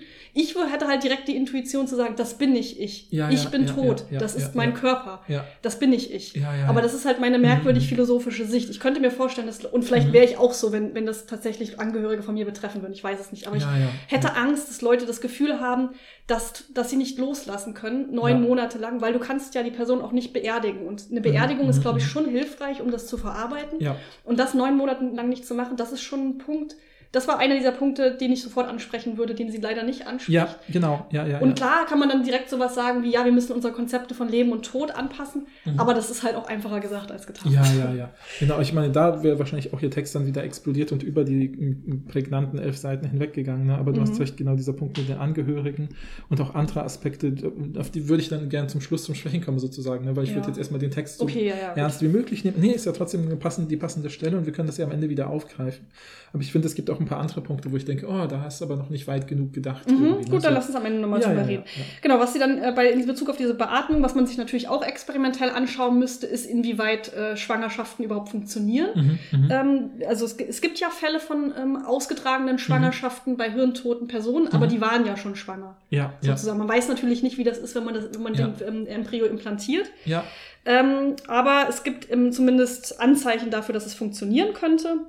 Ja, Und ähm, sie sagt, äh, also, dass man sich, dass sich auch Leute ähm, eben die geborenen Babys äh, angeschaut haben, die durch, die von Mhm. hirntoten ähm, Personen eben ge gebärt wurden, ge geboren. geboren wurden und die sich sehr gut entwickeln, ähm, eigentlich. Ne? Ja, ja, genau, Und genau. da sagt sie ja, tatsächlich könnten ja, äh, könnten bei diesen speziellen Fallen der Spende ja sogar noch ein Vorteil entstehen, weil normalerweise, wenn Menschen hirntot sind, dann ist es ja aufgrund einer sehr traumatischen Sache, die passiert Mhm, ist. mhm. Gegebenenfalls gab es dann auch lebensrettende Maßnahmen, die natürlich Ja. auch den Fötus irgendwie ähm, angreifen können. Ja, klar. Und das hast du ja alles gar nicht, wenn der erst Sauerstoffversorgung zum Beispiel gekappt für das Kind für einen Moment. Genau, alles und das hast du alles nicht, wenn es später erst implantiert wurde. Das heißt, eigentlich könnte es sogar ein Vorteil sein. Ja, genau, weil, weil sozusagen dann dieser Körper die ganze Zeit unter medizinischer Aufsicht ja, genau. ist, sozusagen. Ja? Und du hast nicht dieses Abwägen der Interessen zwischen, Mhm. Ja, ja. Ähm, zwischen Patientin und äh, Fötus Ja. oder Baby. ja, ja, und auch hier finde ich das einfach total klug, einfach zu sagen, so, hey, okay, das ist die aktuelle Studienlage, aber offensichtlich ist die so äh, gering, dass wir da noch mehr Forschung brauchen. Ja, haben also es ist, Fälle- nicht, es ist überhaupt nicht klar, ob es wirklich überhaupt funktioniert. Ja, ja, das müssen genau. wir jetzt einfach hier Genau, an dieser Stelle genau, sagen. genau. Und- Aber das ist für mich auch nicht die interessante Frage. Nee, der Punkt ist ja auch, finde ich, bei, bei diesem Text eben nur so, nehmen wir mal diesen Vorschlag Ja. ernst, was wären die Genau. nächsten Schritte? Für mich so. wäre es auch wirklich, genau, für mich ist, genau, was sind die nächsten Schritte ist interessant und ist es denn ethisch vertretbar, ge- gesetzt dem Fall, dass es funktioniert. Ja, genau. Natürlich, wenn es genau. nicht funktioniert, müssen wir auch nicht drüber reden. Ja, ich finde, das ist ja auch total, sie geht sozusagen äh, alle Wege durch gedanklich, wo man sagt, okay, überdenken wir es uns, überlegen wir uns uns ethisch, überlegen wir es uns medizinpraktisch und gucken wir einfach so, lohnt es sich zum Beispiel Forschung, die ja potenziell so an, an einer Grenze arbeitet, die wir schwierig finden als Gesellschaft, ethisch, Mhm. ja, an bestimmten Anteilen vielleicht, äh, lohnt es sich überhaupt diese Forschung zu investieren, wenn zum Beispiel der aktuelle Forschungsstand zeigt, hat eh keine Chance. Ja. Oder wenn wir mit der Forschung voranschreiten, wo sind ethische Grenzen, die wir be beachten müssen, damit wir sie Ja. nicht überschreiten, ja. Und das finde ich so geschickt einfach, dass sie so diese Voll. Sachen so miteinander abwägt die ganze Zeit. Ja. Sie sagt ja auch am Ende, eigentlich muss man ihren Vorschlag als Gedankenexperiment verstehen. Und Mhm. das finde ich einen klugen Gedanken. Also zu sagen, lass uns doch mal überlegen, was wäre, wenn. Wä- wäre, wenn es möglich wäre, wäre das ethisch vertretbar. Wie würden wir es machen? Mhm, Und das finde ich, mhm. äh, finde ich sehr gut. Nicht nur als Fan von. Gedankenexperimenten, sondern auch, dass, dass sie das so klar markiert. ja, ja, ja. Ja, wollen wir mal über diese ganzen experimentellen Sachen reden, weil angenommen, es wäre möglich, wie Mhm. würden wir weiter vorgehen? Wir hätten Mhm. bräuchten, das Problem ist natürlich, wir brauchen eine experimentelle Phase, bis die Prozedur wirklich sicher ist. Ja. Und ja. dann, das heißt, wir müssen auch experimentieren mit Embryonen und Föten, Mhm, die mhm. potenziell sterben können oder sehr stark geschädigt Ja, werden. ja, ja. Ja. Und, und, ja, genau, da geht sie natürlich, macht sie auch wieder, das ist sozusagen auch ihr, glaube ich, immer ihr zentraler äh, Move, ja, dass sie irgendwie sagt, äh, was ist der aktuelle Stand? Da sagt sie, okay, es gibt Länder, in denen ist Forschung an Embryonen bis 14 Tage Mhm. erlaubt, ja, das Mhm. heißt, und dann werden sie na- dann auch eben zerstört, ja, wenn man sagt, bis 14 Tage ist es eben nur ein Zellklumpen, Mhm. ja. Ähm, und dann, äh, und es gibt ja auch zum Beispiel so etwas wie bei, was weiß ich, äh, Leuten, die Probleme mit äh, Schwangerschaft und Austragen haben, gibt es ja oft dieses Verfahren der selektiven Reduktion zum Beispiel, ne, wo man mhm. irgendwie sagt, wir implantieren mehrere Embryonen, gucken, welche sich gut entwickeln und die anderen werden dann eben abgetrieben sozusagen. Mhm. Und all das ist natürlich, äh, ist ja eigentlich in der Realität zum Beispiel auch problematisch und, und emotional und traumatisierend und so weiter. Und dann sagt man, okay, wenn wir das erstmal im Labor irgendwie machen, ähm, haben wir zum Beispiel äh, weniger Risiko für alle Betroffenen, es ist nicht so traumatisierend, solche Sachen. Äh, ja, für die austragende Person. Ja, ne? Wenn wir ja, jetzt wirklich ja. von so Konzepten wie Surrogatpersonen sprechen, ne? in Anführungsstrichen Leihmüttern, ähm, dann, hat, dann ist es natürlich auch potenziell traumatisierend. Ne? Und das war mir zum Beispiel eine Sache, die mir nicht bewusst war, ähm, ist, dass es oft auch so Verträge gibt zwischen den äh, Personen, mhm. die austragen mhm. und den, mhm. ähm, den, den, späteren Eltern, mhm. ähm, dass dann zum Beispiel auch, ähm, dass eine Abtreibung vorgenommen wird, wenn die ähm, Embryonen sehr geschädigt sind. Ja, ja, und das ja. Natürlich, kann natürlich sehr traumatisierend sein ja, für die Person ja, und auch, vor allen Dingen auch grenzüberschreitend. Es, es, es, ist ja auch, es ist ja erstmal auch ein Trauma, ja, weil man ja so einen körperlichen Eingriff ja, und es ist natürlich sehr grenzüberschreitend. Ja, ja, ja, ja. Und das sind alles auch feministische ähm, Argumente gegen äh, diese, diese, dieses Konzept von ähm, Surrogatpersonen. Ja, ja, das ja. haben wir hier aber nicht so schlimm, ja, ja, weil die Person ähm, natürlich kein Trauma erfahren kann, weil sie ja schon tot ist. Ja, ja, ja. Also klinisch tot. Ja, ja, ja, ja. Ja. Genau, und, und ich meine, das ist sozusagen, ne, da, da, macht sie auch wieder die Einschränkung, also, ähm, ähm, ähm jetzt habe ich den Namen vergessen, Smydor, genau. Ja. Anna Smydor sagt dann eben, ne, natürlich muss man auch da wieder natürlich gucken, in welchen Ländern sind wir, wie ist da Embryonalforschung erlaubt, mhm. ist Abtreibung legal, wie wird, wie legal, äh, wie wird sie überhaupt gesellschaftlich gesehen. All das wird eine Rolle spielen dabei, wie man diese Forschung überhaupt implementieren und entwickeln kann. Mhm. Ne, weil man sich natürlich wieder vorstellen könnte, dass es eben in bestimmten Ländern, sich in den USA, wo ja gerade Abtreibungsgesetze mhm. wieder absolut gekappt werden oder so, wird wahrscheinlich so ein Vorschlag überhaupt nicht viel ja. Anklang finden oder so. Ne? Aber gerade eben, wenn wir uns sowas wie Fruchtbarkeitsforschung angucken, dann sagt sie halt, da geht es immer um sowas wie, mhm, mhm. dass man Experimente mit Embryonen macht und die auch potenziell geschädigt werden können. Mhm, mhm. und das heißt, wir haben das ja auch bei anderen Debatten, diese ganzen Schwierigkeiten. Ja, ja, es ist also nicht potenziell komplett eine neue Schwierigkeit. Ja, genau. Und sie geht ja auch auf andere Konzepte ein, die es so gibt, um vergleichbare Probleme zu lösen. Es gibt ja zum Beispiel sowas, die, dass die, die, die Uterus spenden oder sowas, ja, und ähnliches mehr. Und wo, wo sie auch sagt, ja, das ist ein hohes Risiko. Vielleicht entscheidet sich die Person, die den Uterus gespendet hat, in fünf Jahren, weil sie sich verändert hat, doch für eine Schwangerschaft oder sowas. Und das ist ja auch hier wieder ein Risiko, was nicht mehr vorhanden wäre mhm. bei ihrem Verfahren, bei dem von ihr vorgeschlagenen Verfahren. Genau, man könnte, kann halt auch potenziell dieser Person so viele ähm, Embryonen wie es geht ein ja, implantieren, ja. ohne dass es irgendwie problematisch wäre, dass du natürlich bei Real, also bei Personen, die leben, ja, äh, das natürlich super problematisch sein kann. Ja, ja. Ja, und dann vielleicht noch ein anderer Punkt, der finde ich auch ganz äh, spannend ist, den, den sie macht, ist natürlich, dass sie sagt, es gibt aktuell zum Beispiel ganz viel Kritik auch von Seiten äh, feministischer Positionen in Hinblick auf aktuell lebende, austragende Personen, ne? also mhm. die ja in dem Fall wahrscheinlich auch Frauen sind, wenn es eine feministische Kritik ist, äh, sozusagen, wo man dann. So. Also feministisch sagen wir, äh, Na gut, inklusiv ja, gedacht, würde ich sagen. Ja, ja, aber es ist sozusagen, die Kritik geht ja sich auf daran, dass man sagt, so ja, die schützenswerte Frau muss natürlich besonders überwacht werden und am liebsten wollen wir, dass die werdenden Mütter die ganze Zeit unter medizinischer Aufsicht sind. Ja, so okay, klar, aber, aber, ja, aber ja. Ähm, andere äh, marginalisierte Gruppen, wie zum ja. Beispiel nicht-binäre Menschen, die werden ja auch oft, oder Transpersonen werden auch oft auf ihre Körper reduziert. Na gut, also das, okay. Deshalb würde ich sagen, die Kritik weitet sich auch Okay, aus. nee, nee, das ist auch überhaupt kein Punkt, über den ich da streiten will. Ähm, also, und der Punkt ist ja eben, dass sie sagt, na, zu Recht wird ja auch kritisiert, dass man da irgendwie sagt, ja, eigentlich müsste die Person die ganze Zeit unter, medizinischer Aufsicht stehen, was durch eine absolute Freiheitseinschränkung ja. wäre und so weiter.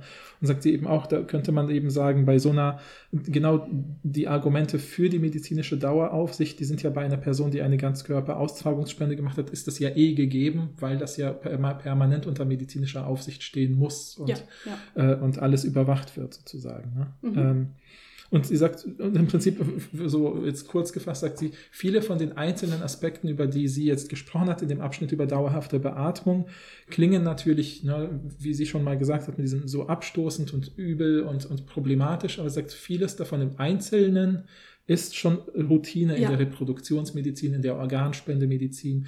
Und dass man einfach sagt, ich, hier kommen halt einige dieser Dinge zusammen an einem Ort. Das wirkt dann vielleicht dadurch in dieser Verdichtung sehr problematisch. Aber jeder einzelne Punkt passiert ja schon. in Mhm. einzelnen. Außerdem kann man sich ja auch vorstellen, ja. dass es irgendwann die Forschung so weit vorangeschritten ist, dass es gar nicht mehr so problematisch, diese Probleme Ja. vielleicht gar nicht mehr gibt. Es ist Mhm. natürlich diese experimentelle Phase, die jetzt Ja. ähm, nochmal neue Probleme aufmacht. ja, ja.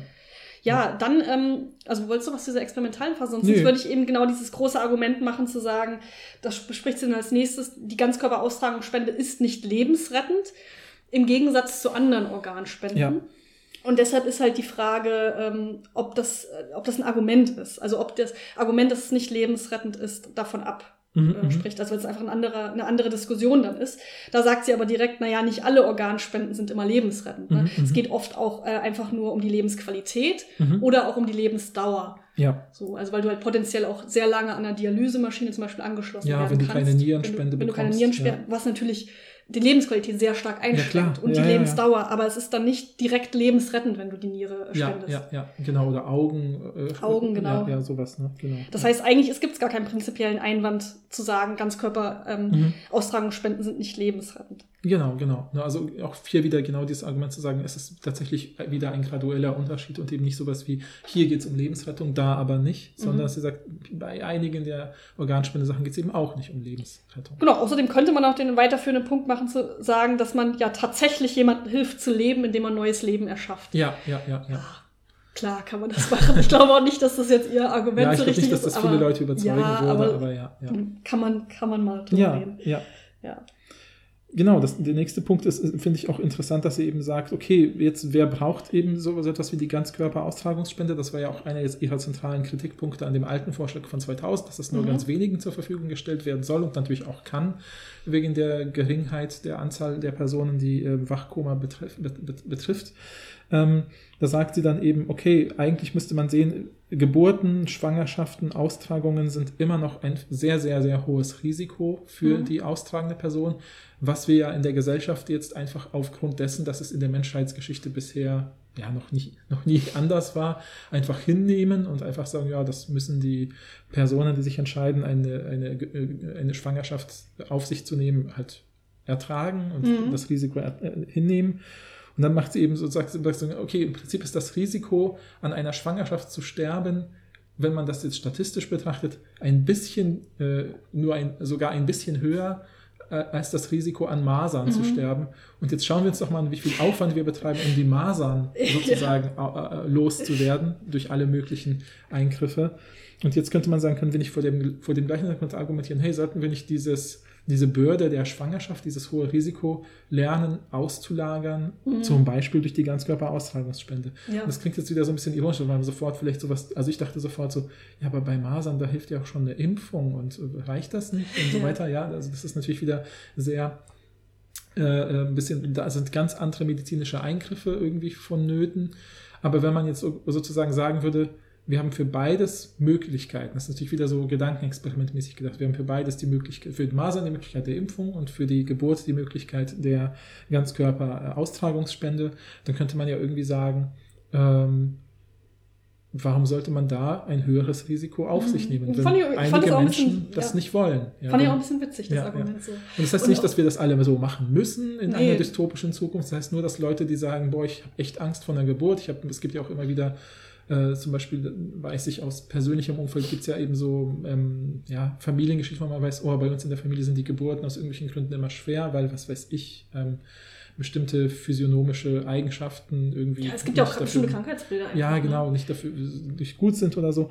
Äh, Und dann ähm, kann man eben sagen, okay, vielleicht ist es für uns, für diesen Strang der Familie wirklich eine bessere, ein besserer Weg oder so, Mhm. ja, der weniger risikobehaftet ist oder so. Mhm. Und es gibt vielleicht irgendwann medizinische Quoten, die sagen so, hey, äh, laut ihrer Familiengeschichte ist das Risiko bei einer Geburt zu sterben ziemlich hoch, da würde ich Ihnen eher die Ganzkörperaustragungsspende empfehlen Ja. oder so. Ja, könnte man Ja, ja sich man, so potenziell könnte man sich auch vorstellen, dass es komplett outgesourced wird auf etwas Künstlichem, was komplett künstlich funktioniert, würde sie sicherlich äh, top finden. Also ich, ich glaube, ja, das ist ja, für, für sie diese Ganzkörperaustragungsspende ist ja nur im Moment die beste Idee, aber ich glaube genau, nicht, dass sie, genau. dass sie nicht eher sagen würde, ich würde das komplett äh, künstlich machen. Das stimmt. Also Das, ich glaube, da ne, wenn man aus, sagen würde, es gäbe irgendeine Science-Fiction-mäßige. Lösung, wo man niemanden, wo man all diese ethischen Probleme nicht hätte, man sagt, da, da hinten ist das Gerät, da Ja. werfen Sie bitte Ihre, Ihr genetisches Material rein und kommen bitte in acht, eineinhalb Monaten vorbei. Ja, bei uns ist nämlich ein halber Mhm. halber Monat schneller als eine normale, natürliche Ja, Geburt und so.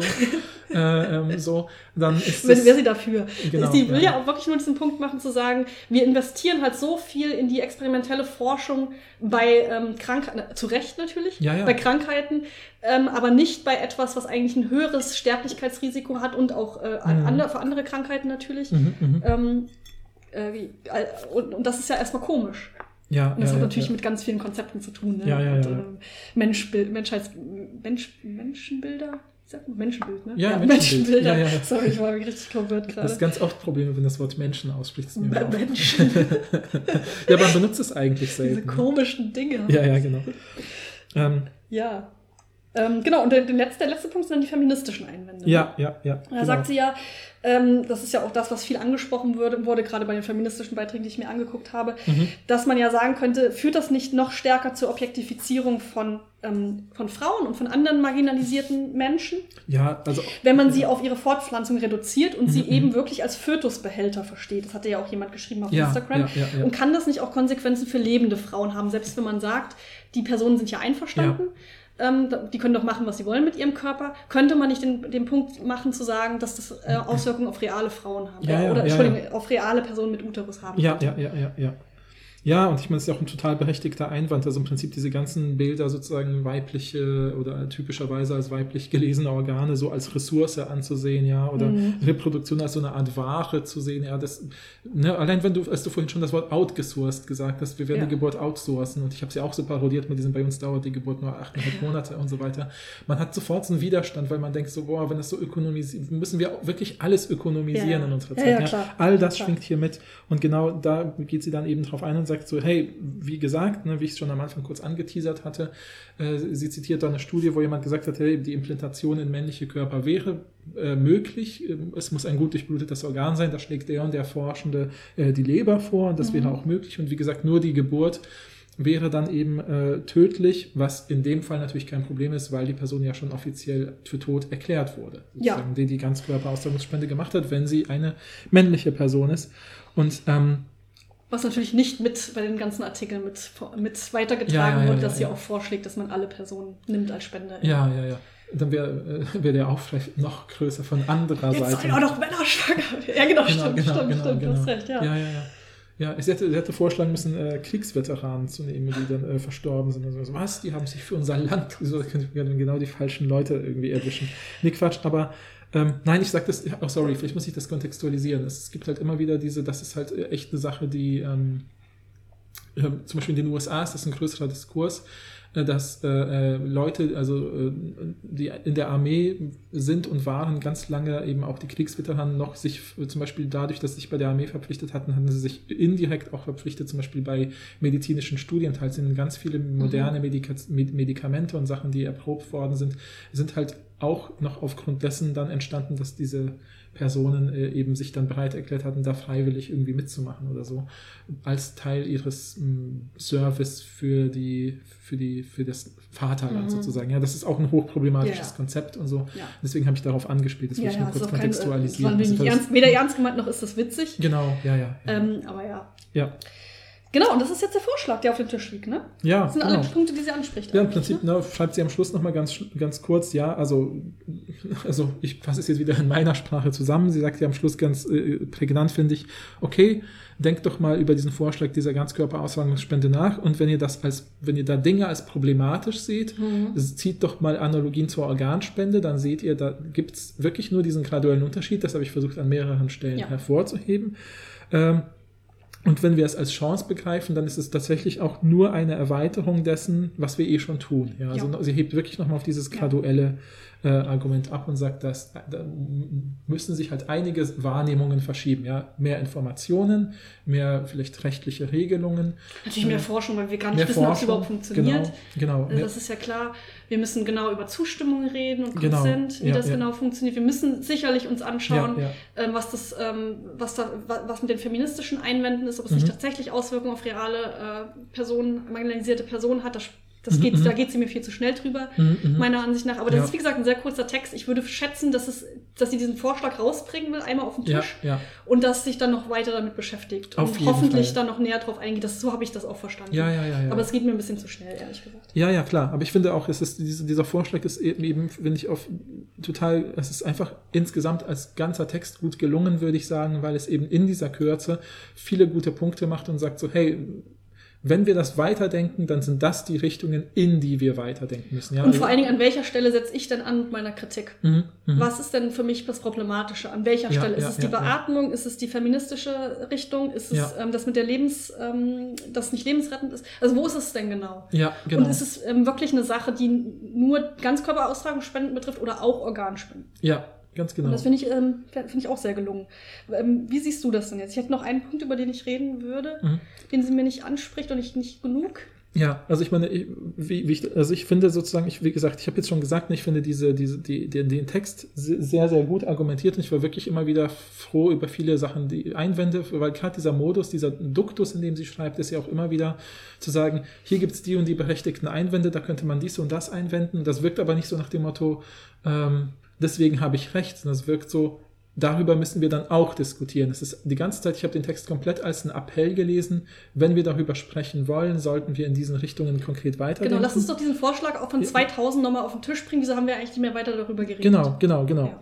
Habe ich auch so verstanden. Ja, ja, und im Prinzip habe ich dann gedacht, okay, finde ich gut, weil da kann man über Dinge nachdenken und äh, also vielleicht war für mich eine der zentralen Einwände tatsächlich erst das, was du schon gesagt hast, ne, Angehörige, weil das ist eine dieser zentralen Sachen, dass man natürlich, das ist ja eine der Sachen, über die man bei Tod und Sterben äh, ja sozusagen, ähm, die ja immer so ein Grenzfall sind, die, den wir so schwierig finden. Auch zum Beispiel, das ist ja auch, finde ich, auch einer dieser Einwände bei Organspende, kenne ich immer viele Leute in meinem Umfeld, die sowas sagen wie, ich persönlich äh, habe einen Organspendeausweis und das Schwierigste für mich daran ist eigentlich nur, dass ich das ständig meiner Familie erklären muss, weil die das so schwierig finden, zum Mhm. Beispiel. Ja, und, das, und da könnte ich mir vorstellen, dass das ein we wesentlicher Punkt wäre, eben, wie du gesagt hast, ne, wie ist es, ist es so in unserer, mh, in unserem Umgang, in unserer Kultur, in unserem Umgang mit dem Tod und dem Sterben von nahen Personen so wichtig auch da, dass man da so Rituale dann durchführt. Also äh, Rituale klingt manchmal so blöd abwertend, das so meine ich das überhaupt nicht, sondern einfach, dass man sagt, ja, da gibt es diesen eben ein, ein Begräbnis oder was auch immer für eine Bestattung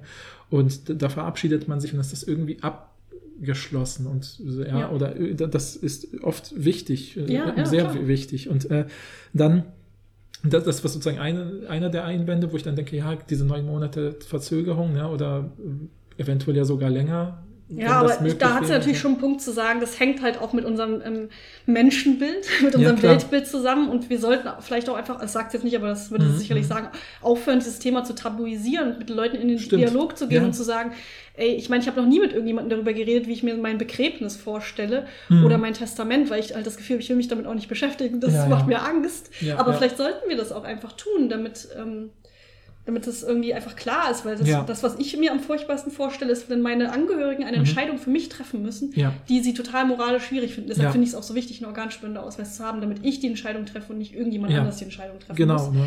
Ähm, aber genau das könnte man eben auch mit den Leuten in Dialog gehen. So, ey, das bin ich nicht, die Person, Ja. die da beatmet wird, okay?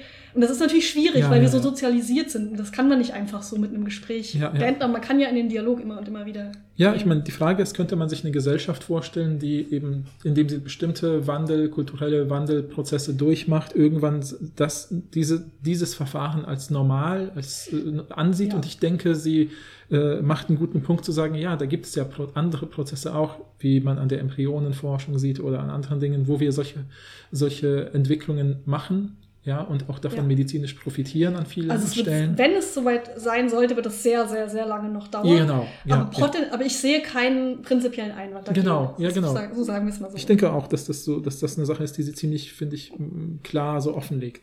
Das andere, was ich als sehr problematisch gesehen habe, ist natürlich dieses, ähm, dieses Verfahren, also nur allein, äh, dass man überlegt, so, äh, wer kann sich das leisten, ja, welche, Mhm. ich glaube, das ist vielleicht auch einer der zentralen Punkte, warum Rosalie Burr gesagt hat, ich will das nur den wenigen zur Verfügung stellen, bei denen es nicht anders geht. ja, stimmt. Das ist ein sehr gutes Argument, weil ich glaube, dieses Verfahren äh, allein, dass ich meine, ich meine jetzt nicht sozusagen sowas wie ich könnte es mir nicht leisten und äh, was weiß ich, irgendwelche Silicon Valley Leute aber schon oder so, sondern ähm, ich meine solche Argumente wie zum Beispiel eben ähm, die Schere zwischen Arm und Reich der global betrachtet, ja, dass man sagt, so ja toll, wir äh, hier äh, in den westlichen industrialisierten Ländern haben äh, jetzt unser Geburtsrisiko äh, niedriger gemacht, indem wir dieses Verfahren eingeführt haben. Und mhm. es gibt immer noch zig Länder, wo Menschen in Armut und Hunger äh, an Geburten sterben und was weiß ich, ja, so. Und ich habe das Gefühl, das ist sozusagen so eine Sache, die da gar nicht mitschwingt, diese globale Perspektive. Stimmt, ja. ja. Weil da, so wie die aktuellen wirtschaftliche, das aktuelle wirtschaftliche Gefälle in der Welt ist, wird egal wie lange dieser Prozess dauert, angenommen es dauert hm, 120 Jahre, bis dieses Verfahren normalisiert ist, mhm ich glaube nicht, dass in 120 Jahren dieses Wirtschaftsgefälle sich legen wird oder, oder ausbalancieren wird. Auf keinen Fall. Ja. ja. So, und ähm, ich hoffe einfach nur, dass es nicht schlimmer wird, so würde ja. ich sagen, ja.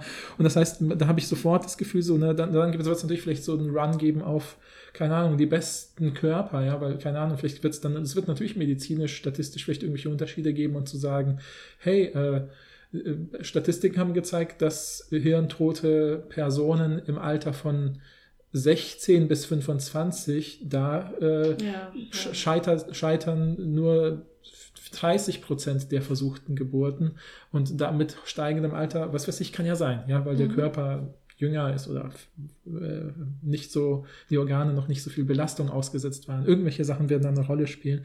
Wer entscheidet das? Ja? Stellen wir das unter staatliche Kontrolle oder so? Das wäre auch total schwierig, sozusagen, ja. also Geburten zu verstaatlichen sowieso schwieriges Problem. Ja, sollen das Unternehmen, wer, wer, soll denn dann das machen? Unternehmen, ja, so wie sehr voll oft so in unserer aktuellen Zeit, wenn etwas staatlich schwer zu kontrollieren ist. Das sieht man also banalen, also banalen im Vergleich dazu, in Fällen wie, wer hat die Kontrolle über meine Fotos, ja, wenn der Staat ein Foto von mir machen will, ist das ein Riesenakt, zu Recht, ja, äh, oder meine Fingerabdrücke haben will. Aber wenn, was weiß ich, Facebook das haben will, ja, mhm. hier habt ihr meine Fotos oder so, ja. Und das ist sozusagen, ähm, also das sind alles Sachen, wo ich denke, so differenziert äh, sie das macht in ihrem Text, ähm, bin ich einerseits froh, dass sie sozusagen den Weg aufzeigt, so könnte es gehen und man dann von diesem Weg dann aber auf diese Zweifel auch kommt, die ich gerade angesprochen habe, von mir aus gesehen, diese wirtschaftlichen Sachen, ja, also so, so, wer leistet sich das, wer kontrolliert das dann genau institutionell, weil ich meine, kann sich eben auch nicht jeder ähm, professionelle medizinische Reproduktionseingriffe leisten, sozusagen. Mhm. Wobei wir das bei Fruchtbarkeitsforschung sicher natürlich auch haben, ne? Ja, genau, genau. Also alles sozusagen. Klar, haben wir, haben wir auch, aber das ist trotzdem so eine Sache, wo ich das Gefühl habe, wenn man das. Äh, nee, ich sehe das ähm, auf jeden Fall, auf ja, jeden ja, Fall. Ja. Ich meine, man kann es natürlich noch, ich habe mir ja die Kommentare angeguckt, noch extremer äh, formulieren. Da gab es mhm. auch Leute, die gesagt die haben dann direkt so ein paar so ähm, so, so typische, das, das würde in einem Science-Fiction-Film passieren. Da mhm. schreiben dann Leute, ja, die, da können ja auch Unterschriften gefälscht werden und dann ja. so reiche Eltern, die keine Kinder kriegen können, töten dann irgendjemanden. Mhm, mhm, mhm. und damit die Person das auf jeden Fall macht, das ist natürlich auch äh, einfach ein, ein, ein ne, Dammbruch-Argument sozusagen. Wenn, ja, wenn man ja. das einmal zulässt, dann kommen, werden, wird, wird Chaos und äh, die Dystopie wird dann wahr werden. Das muss man, da muss man vorsichtig sein mit solchen Argumenten. Das muss man sich ganz genau angucken. Aber die Punkte, die du machst mit auch der, ähm, der Kapitalismuskritik finde ich auf jeden mhm. Fall wichtig, sich das anzuschauen. Es hat auch jemand, äh, ein Kommentar ähm, war, warum nehmen wir nicht das ganze Geld und die Ressourcen, um den Adoptionsprozess zu stärken? Mhm. Sollte man das nicht eher machen für Leute, die mhm. keine mhm. Kinder kriegen können? Das ist natürlich auch eine Sache, die man sich angucken kann, ob man ja. nicht aufs falsche Pferd sitzt, in Anführungsstrichen. Ja, ja, ja, klar. Ähm, klar gibt es Leute, die wollen auf jeden Fall biologisch mhm. Eltern werden und da, da, da ist es natürlich dann was anderes, aber klar, wieso geht man nicht, wieso stärkt man nicht den Adoptionsprozess? Ja, ja, ja, ja. ja. Ähm, ja, hattest du noch äh, Punkte oder Einwände? Ich habe gedacht, bei dieser lebensrettenden Geschichte, mhm. ne? weil wenn ich jetzt, wenn ich mich jetzt als Körperaustragungsspenderin äh, zur Verfügung stelle, dann können ja meine Organe nicht gespendet werden. Mhm, mhm, Und müsste man nicht ein utilitaristisches Argument machen, zu sagen, wenn meine Organe gespendet werden, dann rette ich potenziell zehn Leute. Ja. Oder ver verändere die Lebensqualität für zehn Leute, ja, während ja, ich bei, bei, wenn ich mein, wenn ich mich meinen Körper für die Austragung mhm. zur Verfügung stelle, dann ähm, erschaffe ich ein neues Leben mhm. oder so, mhm. bestenfalls, wenn es mhm. überhaupt klappt. Mhm. Also müsste man das nicht, ich meine, ich weiß nicht, ob ich, wenn ich, wenn ich äh, das Kind ausgetragen habe, ob man meine Organe immer noch benutzen könnte. Ja, ja, ja, weiß ich nicht genau. Aber könnte man sich ja vorstellen, dass es das nicht mehr funktioniert. Und auch in Bezug auf die zeitkritische Dimension. Ne?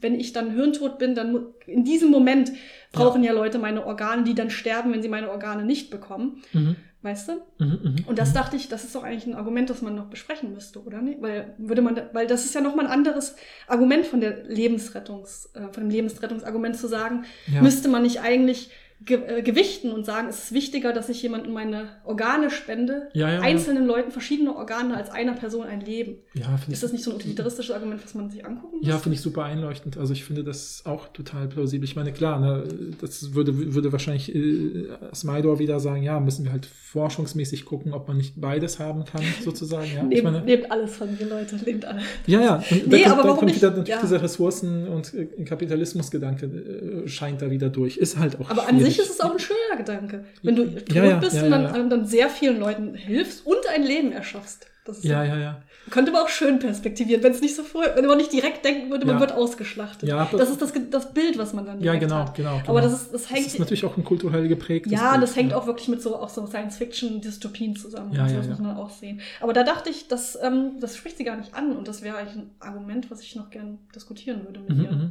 Aber ich glaube, das ist wirklich so ein, schon so ein Sonderfall. Ne? Also, Ja, das ist mir halt nur einfach irgendwie eingefallen. Das äh, reißt ja an der Stelle mit der weiteren Forschung ja in gewisser Weise ab, dass man sagt, ja, wenn der Körper an neun Monate. Ja, aber was ist mit der, mit der zeitkritischen Ebene? Weil die Personen in dem Moment, wo ich meine Organe zuerst spenden könnte, vor der Austragung, Ja, die ja. sterben doch dann. Ach so, ja, okay, ja, das ist das stimmt, du hast recht, das ist natürlich ein gutes Argument. Ne? Mhm. Aber wenn man wieder sagen würde, das ist ein etablierter Prozess und da sind schon 10.000. Wir bräuchten natürlich auch viel mehr Organspender in Ja, ja, aber, aber angenommen, na, wir haben ja natürlich, das ist schon alles implementiert und wir haben jetzt gerade aktuell 10.000 Leute, die gerade äh, in, als SpenderInnen Kinder austragen und da kann man sagen, da ist gerade jemand in Gefahr. Könnte man sagen, ja gut, da ist gerade jemand, da ist, sind die äh, Kinderföten so weit entwickelt, dass wir sie dann eben rausholen können Mhm. und äh, dann können wir die Organe noch spenden. Ja, könnte Mhm. ja sein. Also ich glaube, Ja. das wäre auch nur wieder so ein, für, für, für Smido so eine wissenschaftliche Fortschrittsfrage und Implementierungsfrage. Wenn die Infrastruktur schon da ist, wird es ja immer im laufenden Prozess Leute geben, die im ersten, zweiten, dritten, Mhm. neunten Austragungsmonat sind und die können Ja. dann eben spenden, ja. Ja, stimmt. Ähm, deswegen ist das, glaube ich, so ein Problem zweiter Ordnung, würde ich sagen, in gewisser Weise. Ich hatte halt noch das Problem mit den, ich habe halt gedacht, ich habe sozusagen über diese, diesen Sprung über die Angehörigen, was sagen die dazu, habe ich gedacht, vielleicht könnte man das ja auch switchen und zu einem, also das, das klingt aber komisch, aber ich habe gedacht, vielleicht wäre das auch eine Sache, über die man nachdenken könnte, wenn sie diese Verwandtschaftssachen, Angehörigen-Sachen mit hineinnehmen würde, könnte man sich überlegen, Gibt es da vielleicht sowas wie, dass man sowas sagt wie, ähm, keine Ahnung, ja, äh, früh verstorbene Geschwister oder so könnten ja auch für die Familie dafür dann zur Verfügung gestellt werden, auf deren Wunsch. Weißt du, also wenn die das okay finden, wenn die damit einverstanden sind und sowas sagen. Weißt du, was ich meine? Nee, überhaupt nicht. Also, du, ja, also, so jemand, schwierig, also jemand in deiner Familie stirbt an Hirntod. ja, ich habe ich hab keine, keine Schwester. Ich nehme jetzt der Einfachheit halber, deswegen sage ich äh, Schwester, weil ich keine habe, so, weil ich will nicht Mhm. über meinen Bruder sprechen, den ich habe. Ja, ja. Aber angenommen, meine fi- fiktive Schwester würde Ja. sagen, äh, Paul, äh, du kannst aus irgendwelchen Gründen oder deine Partnerin kann aus irgendwelchen Gründen keine Kinder haben. Mhm. Mache ich jetzt wirklich den, mach den Wir optimalen. Fall Ja, ja, sozusagen. ach so, ja. ja. Hm. Und der optimale Fall ist eben, äh, dass, äh, und, und, und sie sagt, aber sollte ich irgendwann Hirntod sein oder, oder so und, und du lebst noch und willst Kinder haben, dann kannst du mich gerne, dann möchte ich dir meinen ganzen Körper spenden sozusagen. Ja, Und dann habe ich sozusagen so ein Prioritäts... Ah Ja, gut, aber das ist ja bei Organspenden auch so, oder nicht? Ach so, das wusste, weiß ich gar Also ich meine, mein, weiß ich nee, nee, also ich meine jetzt nicht, wenn du hirntot bist, aber wenn jetzt, wenn, wenn, wenn ähm, du jetzt nierenkrank bist und eine Niere brauchst, dann fragen die Leute doch erst in deinem Verwandtenkreis Ach nach, so, ob was, jemand ja, eine Niere das, hat. das weiß ich, aber ich weiß nicht, wie das bei Hirntod und Ach so, ja, Organspende ist. gut, aber ich, ach gut, weiß ich jetzt ich auch glaube nicht. nicht, ich glaube, weiß, Wahrscheinlich weiß nicht. Ja. Fällen, nee, es gibt ja eine Liste, es gibt eine Genau, Liste, ja, ja, stimmt, du hast recht. Deswegen, aber da könnte man Stimmt. vielleicht sagen, könnte man das aber dadurch das ist halt sehr speziell. Also, erleichtern. wie ja. wahrscheinlich ist das, dass du eine Person in deiner Familie hast, die. Aber es klingt auch wie so eine, wieder wie so eine dystopische Black Mirror-Folge, dass dann äh, meine Partnerin sagt so, okay, deine Schwester trägt jetzt, deine tote Schwester trägt unser Kind. Weißt oh, du, so. ja wirklich, ja, das Ja, ja, das meine ich ja. Ist das, man ist das irgendwie, ja Ja. genau, will man das? Ist das problematisch? Ist das gut? Also diese Angehörigen. Nee, die Frage, wäre eher, ob, ob das fair, für mich wäre die Frage eher, ob das fair, äh, der Fairness. Also ob du nicht auch eine Warteliste haben müsstest Ja, ja, anderen stimmt schon, das stimmt schon, ja klar. klar. Ähm, aber ja, du hast recht. der, ja, das, das ist auch eine Sache mit der Warteliste. Ne? Wenn sie sagt, ähm, genau, stimmt, wenn sie sagt, dass alle potenziell, die schwanger werden, die Mhm. Kind haben wollen, äh, das zur Verfügung stehen wollte, gibt es dann eine Warteliste? Und wenn ja, also gibt es sicherlich dann eine Warteliste, wenn das implementiert wird. Aber wird es dann, äh, ist es, wer zuerst kommt, mal zuerst oder wird es Mhm. gewichtet nach Risiko? ja, Das ist auch eine Frage. Wahrscheinlich müsste es nach Risiko gewichtet werden, sodass du dich schon auf die Liste schreiben kannst, aber Mhm. Leute, die ähm, zum Beispiel keinen Uterus haben oder so, die werden höher oder nicht? Ja, ja, genau. Das sind alles Entscheidungen, die man treffen Ja, müsste. Ne? Weil ich meine, diese, bei dieser Warteliste wäre es natürlich auch dann wieder schwierig zu sagen, äh, so, ähm, also wann meldet man sich an? Also Ja, so, da, weil man weiß zum Beispiel, man guckt, man guckt in die Datenbank, weil es alles schon wieder implementiert ist und sieht, äh, die nächstmögliche Austragungsperson ist für Sie verfügbar in drei Jahren. Wenn Sie sich jetzt anmelden, ja, dann Mhm. melde ich mich an und weiß, okay, ich kriege potenziell erst in drei Jahren und neun Monaten ein Kind. Ja. Dann kann ja Aber noch nur im Idealfall, weil es Genau. ja mehr, mehr, mehrere Versuche genau, wahrscheinlich. Ne? Ja, sowas, ne? Das, das genau, kann dann Mhm. ja, also wie geht man dann damit um? Ja, meldet man sich prophylaktisch schon früher an, Ja, ja dann wird mit diesen, dann werden Leute ihre. Warteplätze ver, versteigern irgendwo im Internet Ja. bei irgendwelchen Aber wie gesagt, du hast Sachen, natürlich ja. auch bei Organspenden hast du auch immer diese Kapitalismuskritik, ne, dass du denkst, okay, es ist Mhm. nicht so, dass äh, reiche Leute sich da in diese Warteliste hochkaufen und so. Das Ja, ist ja auch eine Sache, ja, die, dann, die dann ein Risiko ist. hm, ja, ja. Ähm, Ich weiß nicht, wie real das ist, ehrlicherweise. Ich habe mich damit noch nie beschäftigt, aber das ist ja zumindest eine Sache, die Mhm. Leute auch oft fürchten. Ja, klar.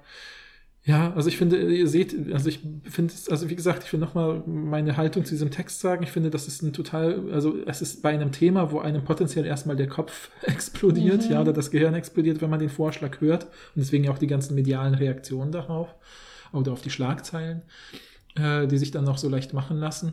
Ähm, ich war dann eben ganz froh, dass da jemand darüber schreibt, die sich offensichtlich mit dem Thema auskennt, äh, mit Ja, allen möglichen medizinischen Sachen und sehr differenziert sagt, da sind Ja. Punkte, über die wir nachdenken müssen, da sind, da sind, da sind Punkte und da ist der aktuelle Stand und so sieht das aus und jetzt bitte, jetzt seid ihr dran. Also so wirkt auf mich, wie gesagt, der Text, so ein Appell zur Weiter, zum Weiterdenken, so, so nach dem Motto, hey, wenn ihr das ernst nehmen wollt, hier sehe ich die zentralen Punkte, die man ernst nehmen muss. Ja, und das finde ich erstmal gut und dann heißt das sozusagen immer noch für mich, dass ich diesen, also ich finde für mich, ne, also deswegen habe ich schon bei dem, was du gesagt hast, Paul ist Fan, habe ich dann so vielleicht zu stark oder am Anfang überreagiert oder so, weil ich einfach signalisieren wollte, ich bin eigentlich kein Fan von diesem Vorschlag aufgrund dessen, dass ich das Gefühl habe, man bräuchte eine utopische gesellschaftliche Struktur, Mhm. damit ich ruhigen Gewissens sagen kann, das ist ein System, was für alle gut funktioniert. Aber es wäre ja bei der Organlotterie, das, deshalb habe ich auch im Mhm. Vorhinein zu dir gesagt, für mich ist es ein bisschen ähnlich mit, wie der, mit der Organlotterie. Das ist natürlich ein Gedankenexperiment Mhm, und da mhm. müssen, müsste man sich das gesellschaftlich und praktisch angucken und wahrscheinlich müsste man mega viel im Mindset von Menschen ändern. ja, ja. Aber mich interessiert einfach, ob es potenziell eine gute Idee ist. Mhm, mhm, das finde ich mhm. dann interessant. Ja, das ist nicht. Deshalb ja, war ich auch sehr schlecht. überrascht, dass du diesen Vorschlag nicht furchtbar findest. Ich dachte nämlich, als ich das Mhm. gelesen habe, das wird wie bei der Organlotterie sein. Ich finde das eine gute Idee und alle anderen Leute sind überrascht darüber Ja. und finden das furchtbar. Mhm. Und dann war ich so überrascht, dass du das auch für eine, also dass du zumindest auch was Gutes daraus ziehen kannst, oder Ja, dass du es nicht so problematisch findest. Mhm, Ja, Ja. ich bin nicht differenzierter, als du denkst. Was soll ich sagen? Nein, das heißt, nee, ich möchte damit nicht sagen, dass wenn du es problematisch findest, nicht differenziert bist. Das ist ja, Quatsch.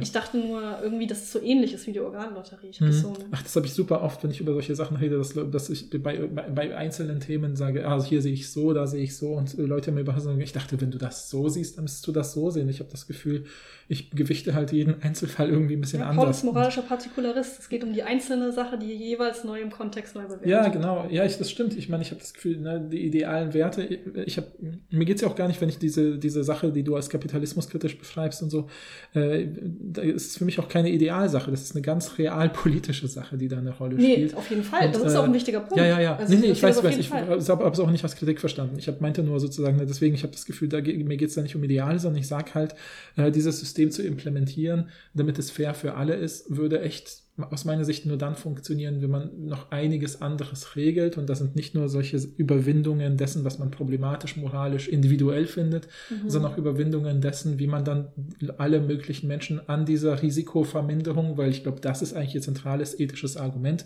Risikoverminderung für alle, ja, im Ja, Sinne von, ja, die Geburt ist halt sehr risikobehaftet, äh, warum sollten wir das nicht allen gleich zur Da Verfügung hat sie auch einen stellen? ganzen Text drüber geschrieben, über diese Sache. Ja. Mhm. Und äh, dann denke ich so, okay, ich bin auch für Risikoverminderung für alle, aber Ja, ja, dann ja. muss halt real politisch auch noch einiges passieren, damit alle Zugang zu dieser Verminderung Mhm. haben. Ja, Ja, ja, so. stimmt.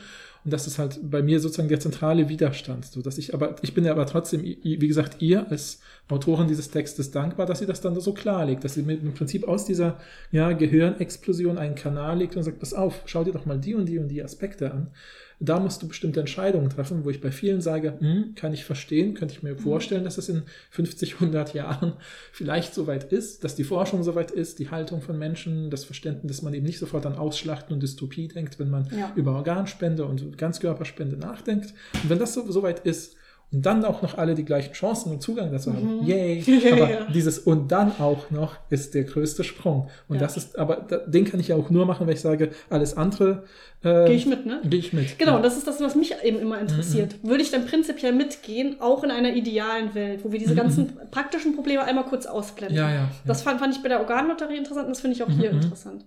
Ja, ich finde es äh, ein total interessanter Vorschlag und ich finde, das ist ein Vorschlag, den man immer noch problematisch finden kann. Ne? Ja, Keine Frage, wir ja. können das immer noch ethisch problematisch finden, aber dann sollten wir wirklich über den Vorschlag reden und im Kopf haben, es geht um Zustimmung und es geht darum, dass potenziell alle Geschlechter als SpenderInnen zur Verfügung stehen. Ja, ja. Und nehmen wir diese beiden Sachen mal an. Ist es dann immer noch problematisch? Mhm. Klar, Mhm, mhm. gibt es immer noch Punkte, die man anspricht und man kann es immer noch für abstoßend und ethisch äh, verwerflich Ja, halten. ja. Ich finde es halt nur interessant, wirklich über diesen konkreten Vorschlag zu reden, weil ich hatte das Gefühl, als er einmal auf dem Tisch war, ich finde es ethisch nicht mehr so krass Mhm, problematisch. mhm, ist. Ich würde eher sagen, es gibt Gegenargumente für mich, aber ähm, ich we- weiß nicht, ob ich sagen würde, es ist problematisch oder Ja, so. ja, ja. Je nachdem. Ja, finde ich total gut auf den Punkt gebracht, weil mich inter- ich finde auch diese, deswegen ne, haben, wir, haben wir auch so eingeleitet, dass wir vielleicht ein bisschen aufgeregt sind wegen dieser Folge, weil wir so ein relativ aktuelles Thema besprechen und Mhm.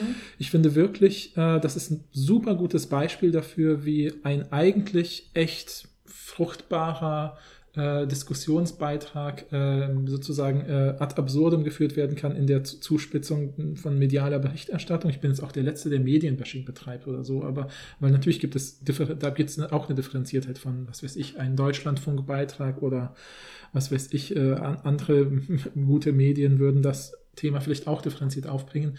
Aber sobald man eben das auf eine Schlagzeile zuspitzen muss, wird das erstmal Leute aktivieren, zu sagen, boah, nee, auf keinen Fall. Das ist natürlich auch erstmal super aufwendig, diesen Text. Also der ist Ja, schon frei verfügbar im Internet, man kann Ja. ihn relativ leicht finden, Mhm. aber ähm, es ist natürlich auch erstmal eine, eine Zugangshürde, weil es natürlich auch ein wissenschaftlicher Text, der ist auf Ja. Englisch geschrieben. Klar. Und der hat natürlich auch, ich meine, der ist, der ist schon, der ist nicht super schwierig geschrieben, aber schon auch voraussetzungsvoll. Genau. Nee, und deswegen, ich wollte auch nur sagen, ich finde es total schön, dass wir einfach die Chance haben, vielleicht einem Diskurs, der vielleicht noch anfangen wird im deutschsprachigen Raum oder vielleicht jetzt gerade anfängt und wir haben es noch nicht mitgekriegt oder der gerade läuft. Ist aber schon längst wieder vorbei, Ja, genau, aber dass wir dem vielleicht ein bisschen äh, äh, in gewisser Weise auch äh, uns aktiv eben beteiligen können, indem wir euch alle ja auch hoffentlich dazu befähigen zu sagen, hey, ich kann jetzt differenziert über diesen Text sprechen und wenn ich irgendwo dieses Argument mitbekomme, kann ich sagen, hey, Zustimmung ist da aber mitgedacht oder das und das ist mitgedacht. Das eigentlich Problematische sehe ich da und da. Mhm. Wie gesagt, Das man kann auch die Zustimmungssache problematisch finden, Ja. aber dann ähm, muss man eben wissen, es, Zustimmung soll gesetzt sein. Man muss dann nur darüber reden, ob das eine gute ähm, Strategie ist, die Ja, Zustimmung klar. einzuholen zum Beispiel. Genau, Aber genau. schreibt uns doch mal, es würde mich mega interessieren. Ja, bitte. Ja, ähm. Ha ha haben wir eure Meinung irgendwie geänd geändert für die Leute, die erst das Gefühl hatten, das ist mega Mhm, problematisch? Findet ihr es immer noch problematisch? Und immer noch heißt nicht, dass es falsch ist. Nee. Ich sehe da auch problematische Sachen dran und ich kann auch ähm, verstehen, wenn man es immer noch abstoßend findet, wenn man den Text gelesen hat. Ja, Ähm, aber vielleicht habt ihr, also sagt uns einfach, was ihr für eine Meinung jetzt habt. ja, ja was findet genau. ihr daran problematisch? Findet ihr das eine gute Idee? Findet ihr das prinzipiell eine gute Idee, aber praktisch nicht durchführbar? Ja. Oder findet ihr es auch Ja. prinzipiell eine schlechte Idee? Ja, also bitte, ich bin wirklich, bei diesem Thema bin ich echt, äh, Würde mich mega ich freue mich immer ja. über Feedback, aber bei diesem Thema finde ich es Voll. mich total interessieren. Weil ich ja. habe so das Gefühl, wir sind die, die sind so diese Leute, die das jetzt gar nicht so problematisch finden und da die meisten Leute nicht wirklich über den Vorschlag reden, den ich bisher gehört habe, würde Ja. mich voll interessieren, was Leute denken, die jetzt auch den Vorschlag gehört haben. Ja, Aber wie absolut. gesagt, ich habe mir jetzt auch nicht, ich habe jetzt nicht geguckt, ob es wissenschaftliche Antworten schon darauf gibt. Ja, ja, so. ja, ja, ja. Aber wir werden ja dranbleiben. Also ich finde, dadurch, dass das ja ein aktueller Text ist, kann es ja sein, dass es vielleicht in dem Laufe dieses Jahres vielleicht Reaktionen Ja. darauf gibt. Dann könnten wir ja vielleicht weiter Eine. Follow-up-Folge, wenn ihr Lust habt. Wir haben auch vor, noch einen anderen Text von ihr zu lesen. Wir haben nämlich bei der Recherche einen total interessanten Text Ja. von ihr gefunden. Da sagen wir jetzt aber nichts zu. Aber es wird wahrscheinlich noch mal kommen. Und falls wir bis dahin Updates haben, können wir das ja am Anfang der Folge auch noch mal sagen. Ja, stimmt, auf jeden Fall. Mhm. Ja, okay, dann danke ich euch auf jeden Fall oder danken wir euch äh, auf jeden Fall fürs Zuhören und hoffen, äh, dass wir äh, euch äh, ja, eine schöne Folge beschert haben und freuen uns auf Feedback. Nochmal der Impuls und bis zum nächsten Mal. Tschüss.